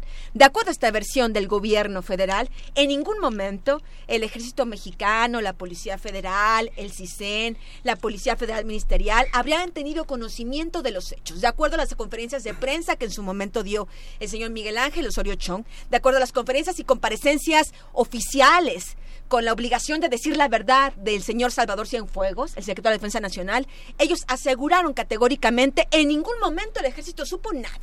No supimos hasta dos horas después cuando ya habían ocurrido todos los hechos. Esa es la verdad histórica, esta verdad oficial que el gobierno ha querido imponer. Yo llevo estos cuatro años de investigación sobre el caso. Yo llegué a Iguala desde los primeros días de octubre para indagar no solo dentro de la normal Raúl Isidro Burgos, sino en las calles de Iguala, recuperar los testimonios de lo que había sucedido, porque hay que recordar a la gente que esto no ocurrió en una montaña, en un despoblado, en, un, en, en, una tierra de nadie, en una, donde no había testigos. Estamos hablando que todos estos hechos ocurrieron entre nueve y media y doce de la noche, cuando las calles de Iguala estaban repletas de gente. Todos los, todos los lugares donde ocurrieron los ataques, que fue la calle Juan N. Álvarez, eh, la, carretera hacia, hacia, hacia Chilpancingo, cerca del, famoso eh, Palacio del Poder Judicial, y en el camino Santa Teresa, en el cruce Santa Teresa, ya en la carretera entre Chilpancingo, entre, entre Igual y Chilpancingo, estos tres puntos de ataque, había gente, había gente que estaba comiendo, había gente que estaba caminando, había gente que estaba en sus vehículos, y hubo decenas, centenas de testigos. Yo me di a la tardea de recuperar estos testimonios, hablé puerta por puerta con la gente que en un principio no quería decir nada, estaba aterrorizada. Después pude ir teniendo acceso a documentos, a las primeras indagatorias que había iniciado la Procuraduría de Guerrero, los primeros testimonios que se habían obtenido, los primeros detenidos que se habían obtenido, y de inmediato era claro, y debo decirlo categóricamente, que había claros indicios, pruebas fehacientes, no solo por los testimonios de los estudiantes que habían sobrevivido, sino también por vecinos y pruebas periciales, que estamos hablando casquillos de bala, que hablaban claramente de la participación directa del ejército mexicano y de la Policía Federal.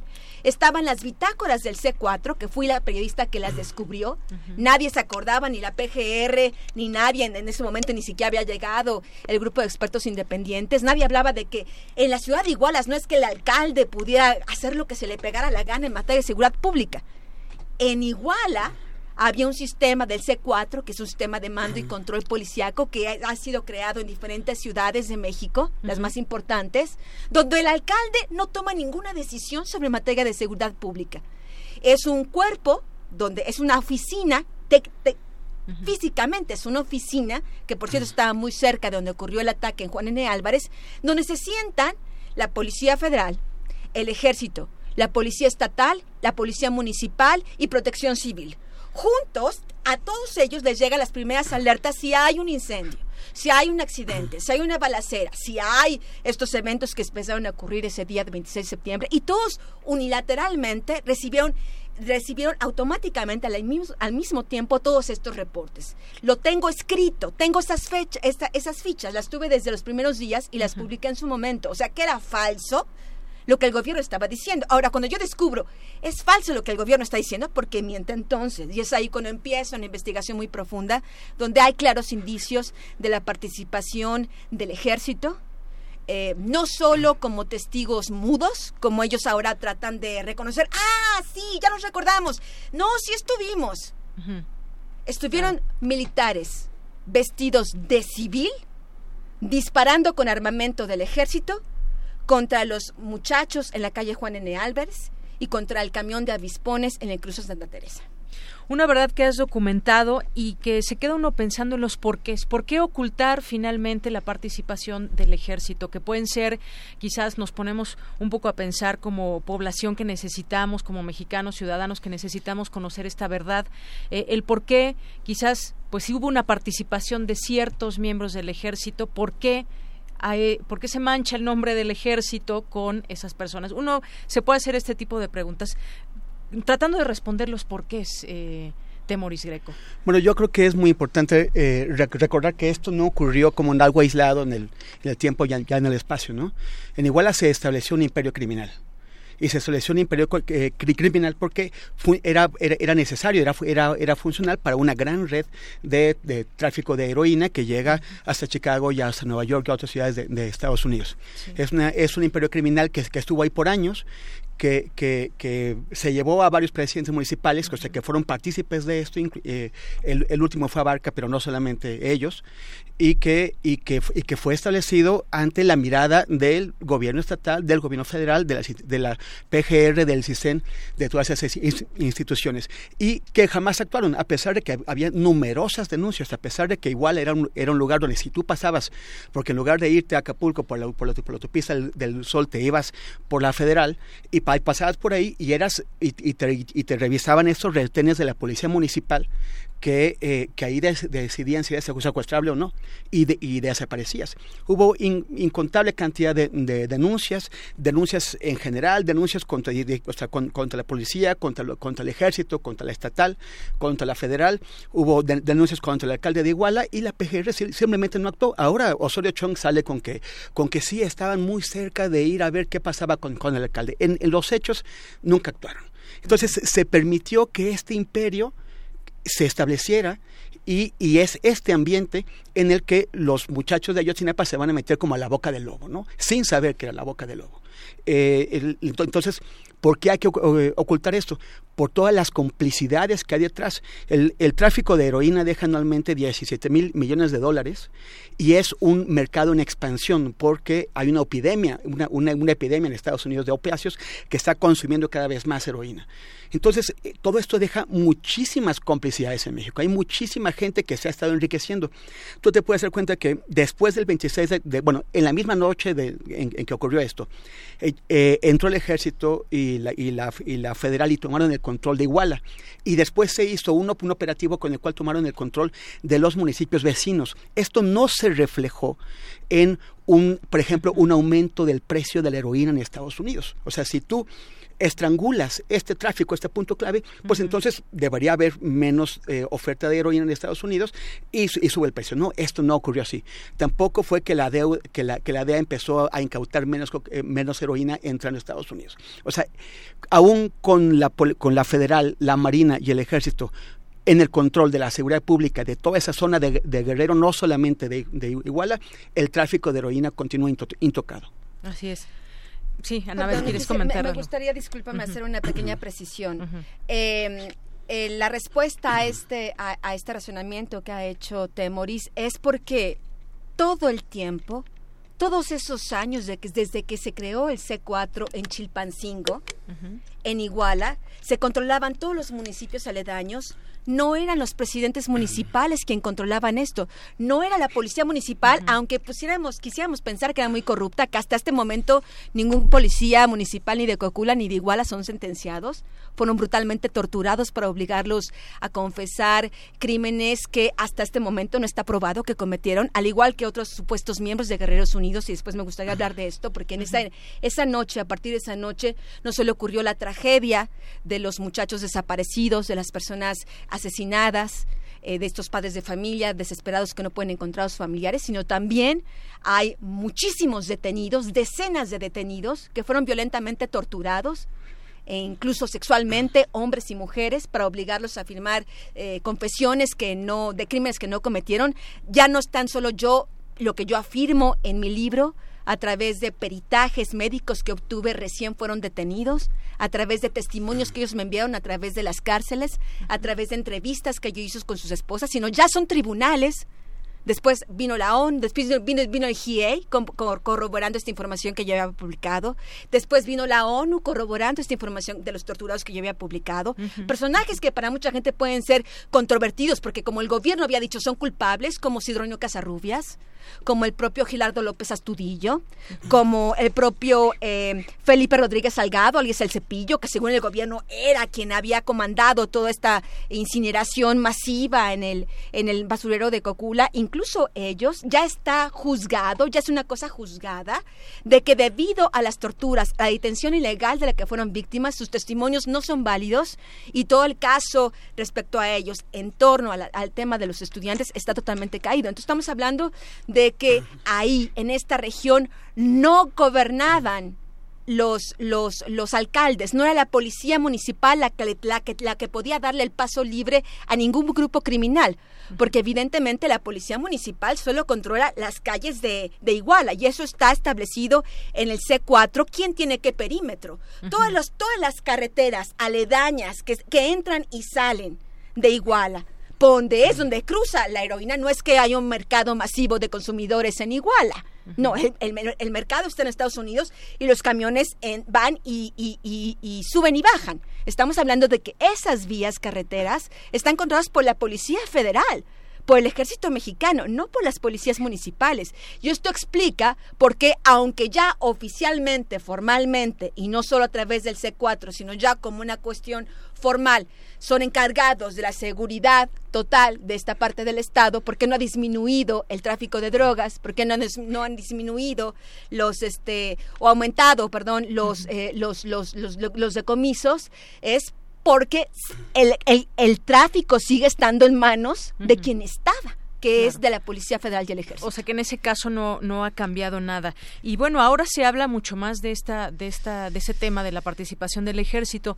Gracias a esos trabajos periodísticos como los que ustedes realizan, pues nos hemos podido dar cuenta de muchos detalles que se omitieron en esta investigación que hizo el, el gobierno. Aquí tengo abierto en el PDF, lo podemos consultar cualquier persona, el informe del caso Iguala de la PGR, que son 412 páginas. Y bueno, vemos que es un, finalmente un trabajo que se hizo con muy poca eh, pulcritud, es un trabajo muy sucio y después de todo esto que se descubre, pues parece ser que no pasa mucho tampoco ante eh, desde las instancias federales. ¿Ante qué estamos? Y ahora ya pasándome un poco a este tema donde se va a crear esta comisión de la verdad, donde vamos a cambiar de gobierno, donde eh, tú estuviste ahí hace un momento, Temoris Greco, en esta participación del presidente electo, en esta reunión con los, con los padres de los normalistas, ¿ante qué estamos? Ante la posibilidad quizás de que se conozca la verdad. Yo creo que eso viene empujando, venimos empujando como sociedad para saber realmente lo que pasó. Se abre una, pues no sé si decirlo esperanza, una nueva expectativa quizás frente pues a un cambio de gobierno que tiene esa intención, por lo menos en el discurso. Bueno, hace, hace un momento la, la, reportera de Radio UNAM dio su nota en donde presenta pues, los compromisos que asumió el presidente electo ante los padres. Y, y esos compromisos parecieron ser bastante, satisfactorios para ellos. Para mí fue muy impresionante que... Que, eh, que haya aceptación de los padres. Pero no solamente hay aceptación. Eh, la, la, primera madre que habló, que en este momento se me, se me está escapando su nombre, en este evento eh, se dirigió hacia López Obrador y le, y, le, y, le, dijo, usted para nosotros no es el presidente electo, es ya el presidente y es mi presidente. Y fue una como entre, o sea, estaban ahí presentes la, secretaria de Gobernación, estaba el, subsecretario de Derechos Humanos Alejandro Encinas, estaba eh, López Obrador, estaba el titular de, del Alto Comisionado de Derechos Humanos de la ONU, estaba el, el, presidente de la Comisión Nacional de, de, Derechos Humanos. Fue un acto muy fuerte en donde el presidente asumió compromiso y además dijo algo interesante López Obrador. Dijo, yo en campaña no podía, eh, no fui muy concreto, fui muy mesurado, no quise hacer promesas que no puedo cumplir, pero ahora sí les digo que esto va a, a resolverse, ¿no? Ahora, ¿cómo, cómo puedes tú saber cómo podremos saber en un, momento que se hizo una investigación completa, ¿no? O sea, que, mm, o sea, ¿cuáles son los puntos que debería contener una auténtica investigación? El primero, como sabemos y es obvio, es descubrir qué pasó con los 43 y quiénes fueron las, autoridades municipales, estatales y, federales que, que contribuían a su desaparición y a mantenerlos en donde estén ahora. Eso es indispensable. Pero después también desmontar toda esta estructura de de, eh, que, eh, de, falsificación de una investigación, de, la investigación que debe haber sido la más cuidada, la más grande, la más delicada, y que hicieron una porquería con eso y todavía Peña Nieto y Tomás Herón de Lucio salen a decirnos que, que no, que, que, la verdad histórica está ahí y que es intocable. Pero también tiene que ir más, más allá, tiene que descubrir en qué contexto se dio esto. O sea, que, ¿cómo es que puede un grupo de estudiantes ir a un lugar y ser desaparecido? Y, y, ahí, o sea, no podemos esculpar a nadie a ningún nivel, ni el presidente de la República ni el presidente municipal. Entonces, porque ahí todos tienen responsabilidad de autoridad y nadie dijo nada. Entonces, eh, yo, yo creo que, pero eso tiene que ir más allá. ¿Cuáles son las complicidades del otro lado de la frontera? De, de aquí a Chicago la mitad, la tercera parte del recorrido es territorio mexicano. La otra mitad es Estados, es, Estados Unidos. Y ahí también hay complicidades de, autoridades que permiten que este tráfico ocurra. Y, y, luego saber, tú sabes, o sea, si los criminales no tuvieran cómo gastarse su dinero, cómo lavarlo, cómo esconderlo y cómo gastarlo después, no habría el incentivo para que sigan delinquiendo. Pero ellos lo pueden hacer porque existe un sistema internacional que gana muchísimo dinero lavando y escondiendo el dinero para los criminales en los grandes centros financieros internacionales, en los paraísos fiscales. Entonces, una auténtica investigación tiene que resolver todos estos cabos sueltos. ¿no? Así es. Y como dices, desmontar esta estructura y llegamos a finalmente esa pregunta o a esta Em, a esta frase, no es posible no saber, no es posible no saber dónde quedaron 43 estudiantes teniendo todo este aparato de gobierno. Entonces, finalmente sabemos perfectamente que nos mintieron y ¿Será que se pueda eh, descubrir o saber esa realidad de lo que pasó. ¿Cómo ves eh, esta expectativa que ahora se abre, Ana Mira, yo sería mucho menos optimista, la verdad. Conozco muy bien cada parte del expediente, conozco muy bien el punto específico donde la PGR desvió totalmente las pruebas, las alteró. Porque el problema es cuando alteras las pruebas, por mucho que tú tengas la buena voluntad y haya toda una, una comisión de la verdad que quiere investigar, si no están las pruebas periciales, si casquillos, si cosas importantes, videos, eh, si camisetas, si, si los camiones balaseados, todo esto, todo esto ya fue alterado, no existe más, si muchos de los militares, policías federales, eh, policías federales ministeriales que participaron activamente en el tema, hoy están desperdigados por todas partes, gozando de absoluta impunidad. Si estamos hablando que la estructura del aceido será exactamente la misma y donde los torturadores van a ser los mismos que van a volver a investigar.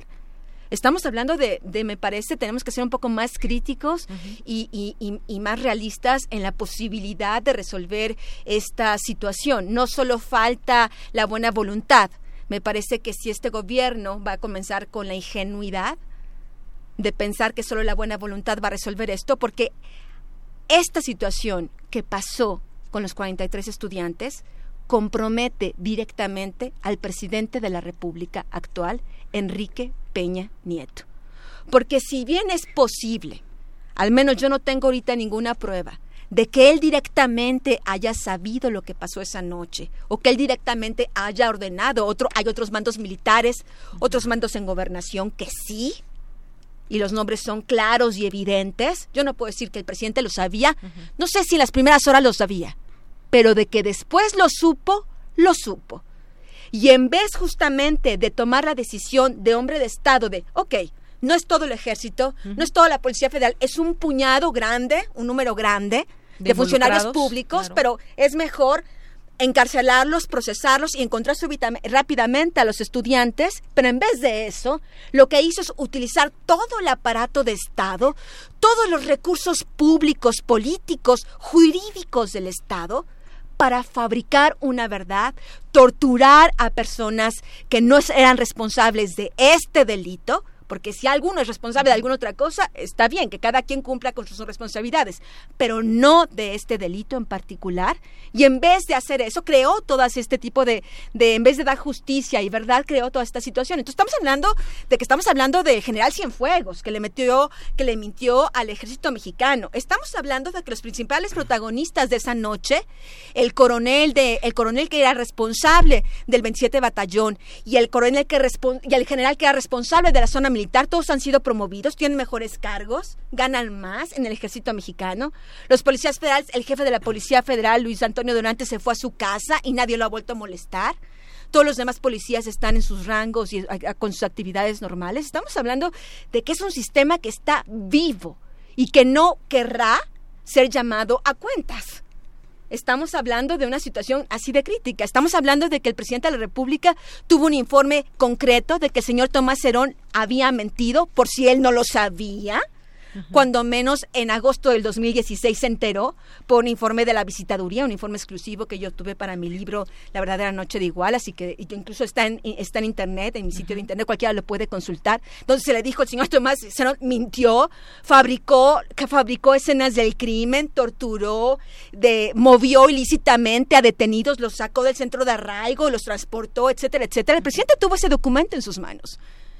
Areli Gómez se lo presentó porque él debía aprobarlo antes de que fuera dado a conocer a los padres de familia. Y en vez de que el presidente dijera, ok, esto es lo que es, está bien, le prohibió a Areli Gómez dar a conocer este informe y Areli Gómez a su vez se lo prohibió al visitador. El visitador tuvo que renunciar, debo decir, bajo amenazas fuertes que recibió dentro de la propia PGR y las estructuras del gobierno, por llamar de alguna forma.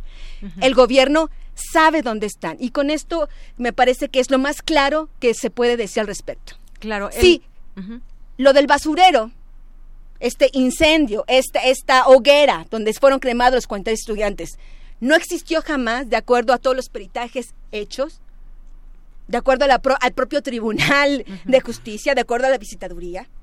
Si los hechos no ocurrieron como dicen que ocurrió el gobierno, y la PGR tenía los restos de Alexander Mora, los huesos de Alexander Mora, hoy estos huesos con los que la PGR y el señor Cerón querían cerrar el caso y decir, ya está resuelto, ahí está cuando menos un pequeño resto de un estudiante. Ahora hay que preguntarle al señor Tomás Herón, señor, si todos los hechos que usted dice que existieron para justificar la existencia de este hueso cremado no existieron, eso es una verdad técnica, eh, científica, comprobada.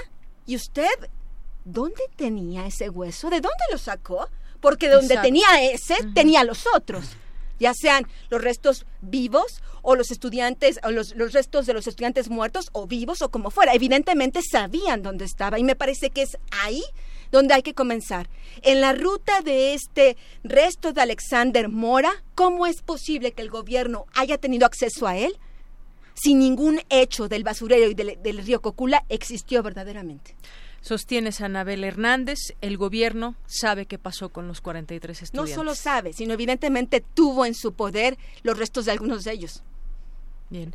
Bueno, pues creo que el tiempo no está a nuestro favor y me refiero no solamente al tiempo aquí en Radio UNAM, sino también al tiempo que ha pasado. Son cuatro años de investigaciones por parte del gobierno. También no lo hemos hablado, pero un papel muy fundamental que jugó el GIEI con expertos que también echaron abajo todo eso que dijo el gobierno. Pues tenemos un par de minutos para concluir. Me gustaría que cerráramos con una conclusión. Temoris. Bueno, eh, yo, yo creo que también es muy importante señalar que este general de que está hablando Anabel, el general Saavedra Hernández, efectivamente ha sido sucesiva y rápidamente promovido. Primero lo ascendieron de grado, después le dieron numerosos cargos, o sea, el control de, de todo Guerrero y ahora es el jefe del Estado Mayor de la Sedena. Y de acuerdo con, con el Universal, con Proceso y con otros medios, está dentro del, del selecto grupo de generales que pueden convertirse en el siguiente secretario de la Defensa Nacional.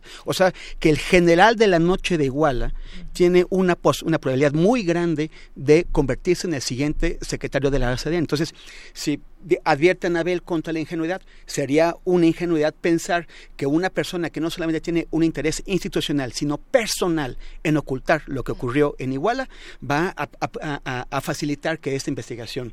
Y si, los, si el, el, el, ejército no abre los cuarteles, si no muestra los archivos, si no muestra las órdenes que se cruzaron esa noche, las informaciones, y, si no permite que se interrogue a, a, los elementos que estuvieron ahí, pues entonces va a ser realmente muy difícil. Entonces creo que es muy importante y los, hoy, hoy lo comenté con varios padres en este evento que hubo, es ellos no quieren, o sea, no verían como una muestra, como un buen signo que el general Cervantes termine, perdón, eh, Saavedra termine como eh, secretario de la defensa.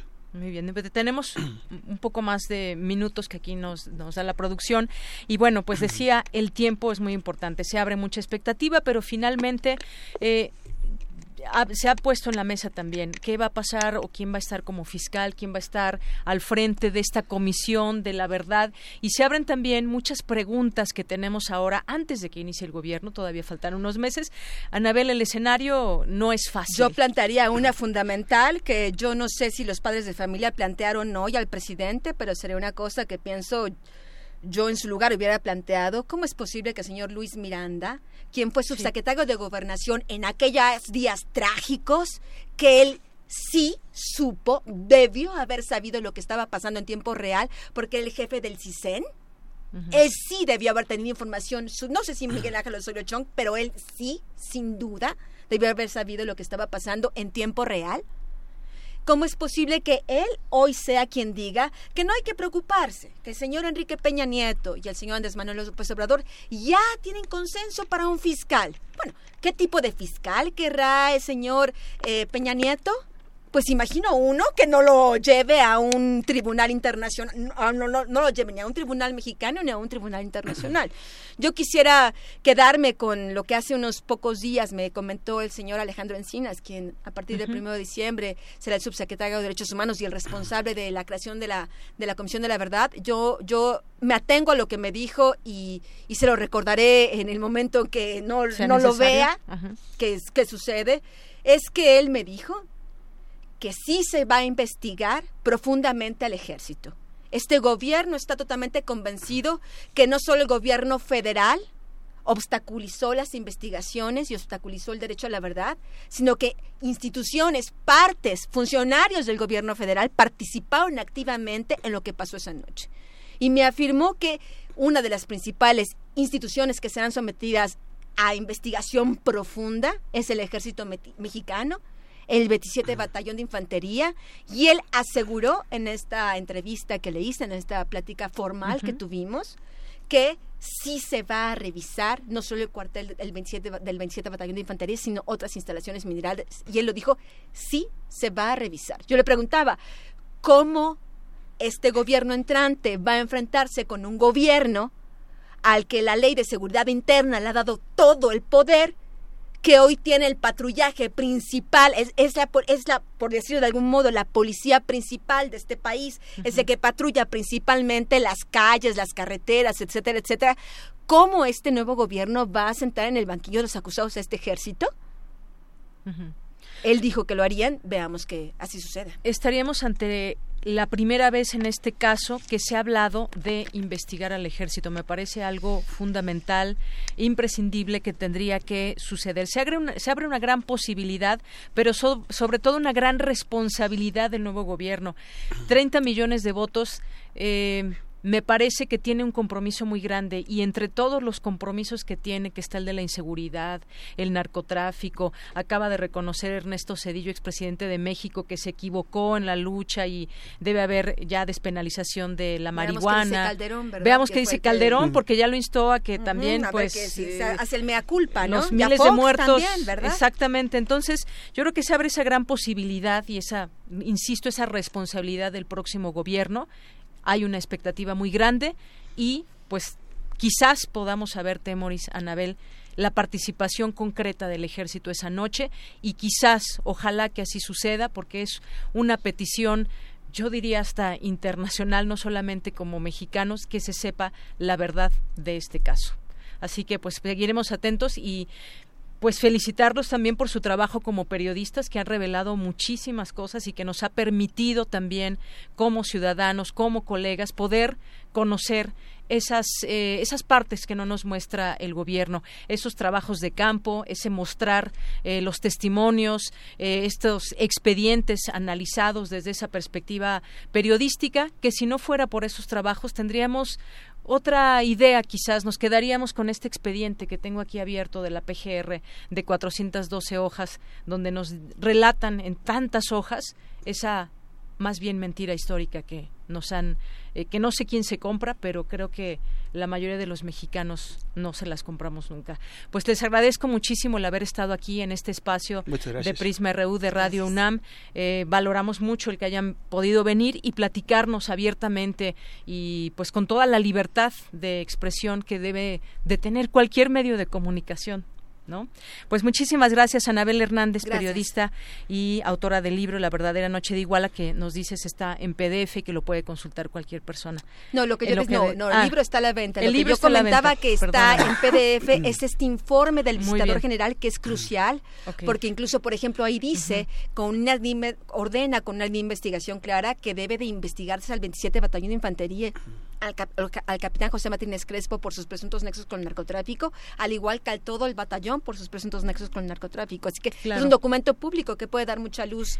A, y hay varios documentos que se pueden también contrastar y demás. Están, están varios. Gracias, Temoris Greco, periodista independiente, autor del libro Ayotzinapa, La mentira histórica, y también este documental de Mirar Morir. Y también el, documental No se mata la verdad sobre, sobre violencia contra periodistas, que espero que también puedan ver y que nos sigan en redes sociales para que sepan dónde se proyecta. Que ya lo vimos y el conteo sigue después de que terminaste ese documental. El, Cada mes. Hace unos días en Chiapas, otro periodista asesinado. Exactamente. Muchísimas gracias. Con esto nos despedimos. Gracias a todo el auditorio que nos sigue. Gracias a nuestros amigos de Facebook Live y a nuestros amigos que nos siguieron por el 96.1 de FM. Soy de Yanira Morán, a nombre de todo el equipo. Gracias. Buenas tardes.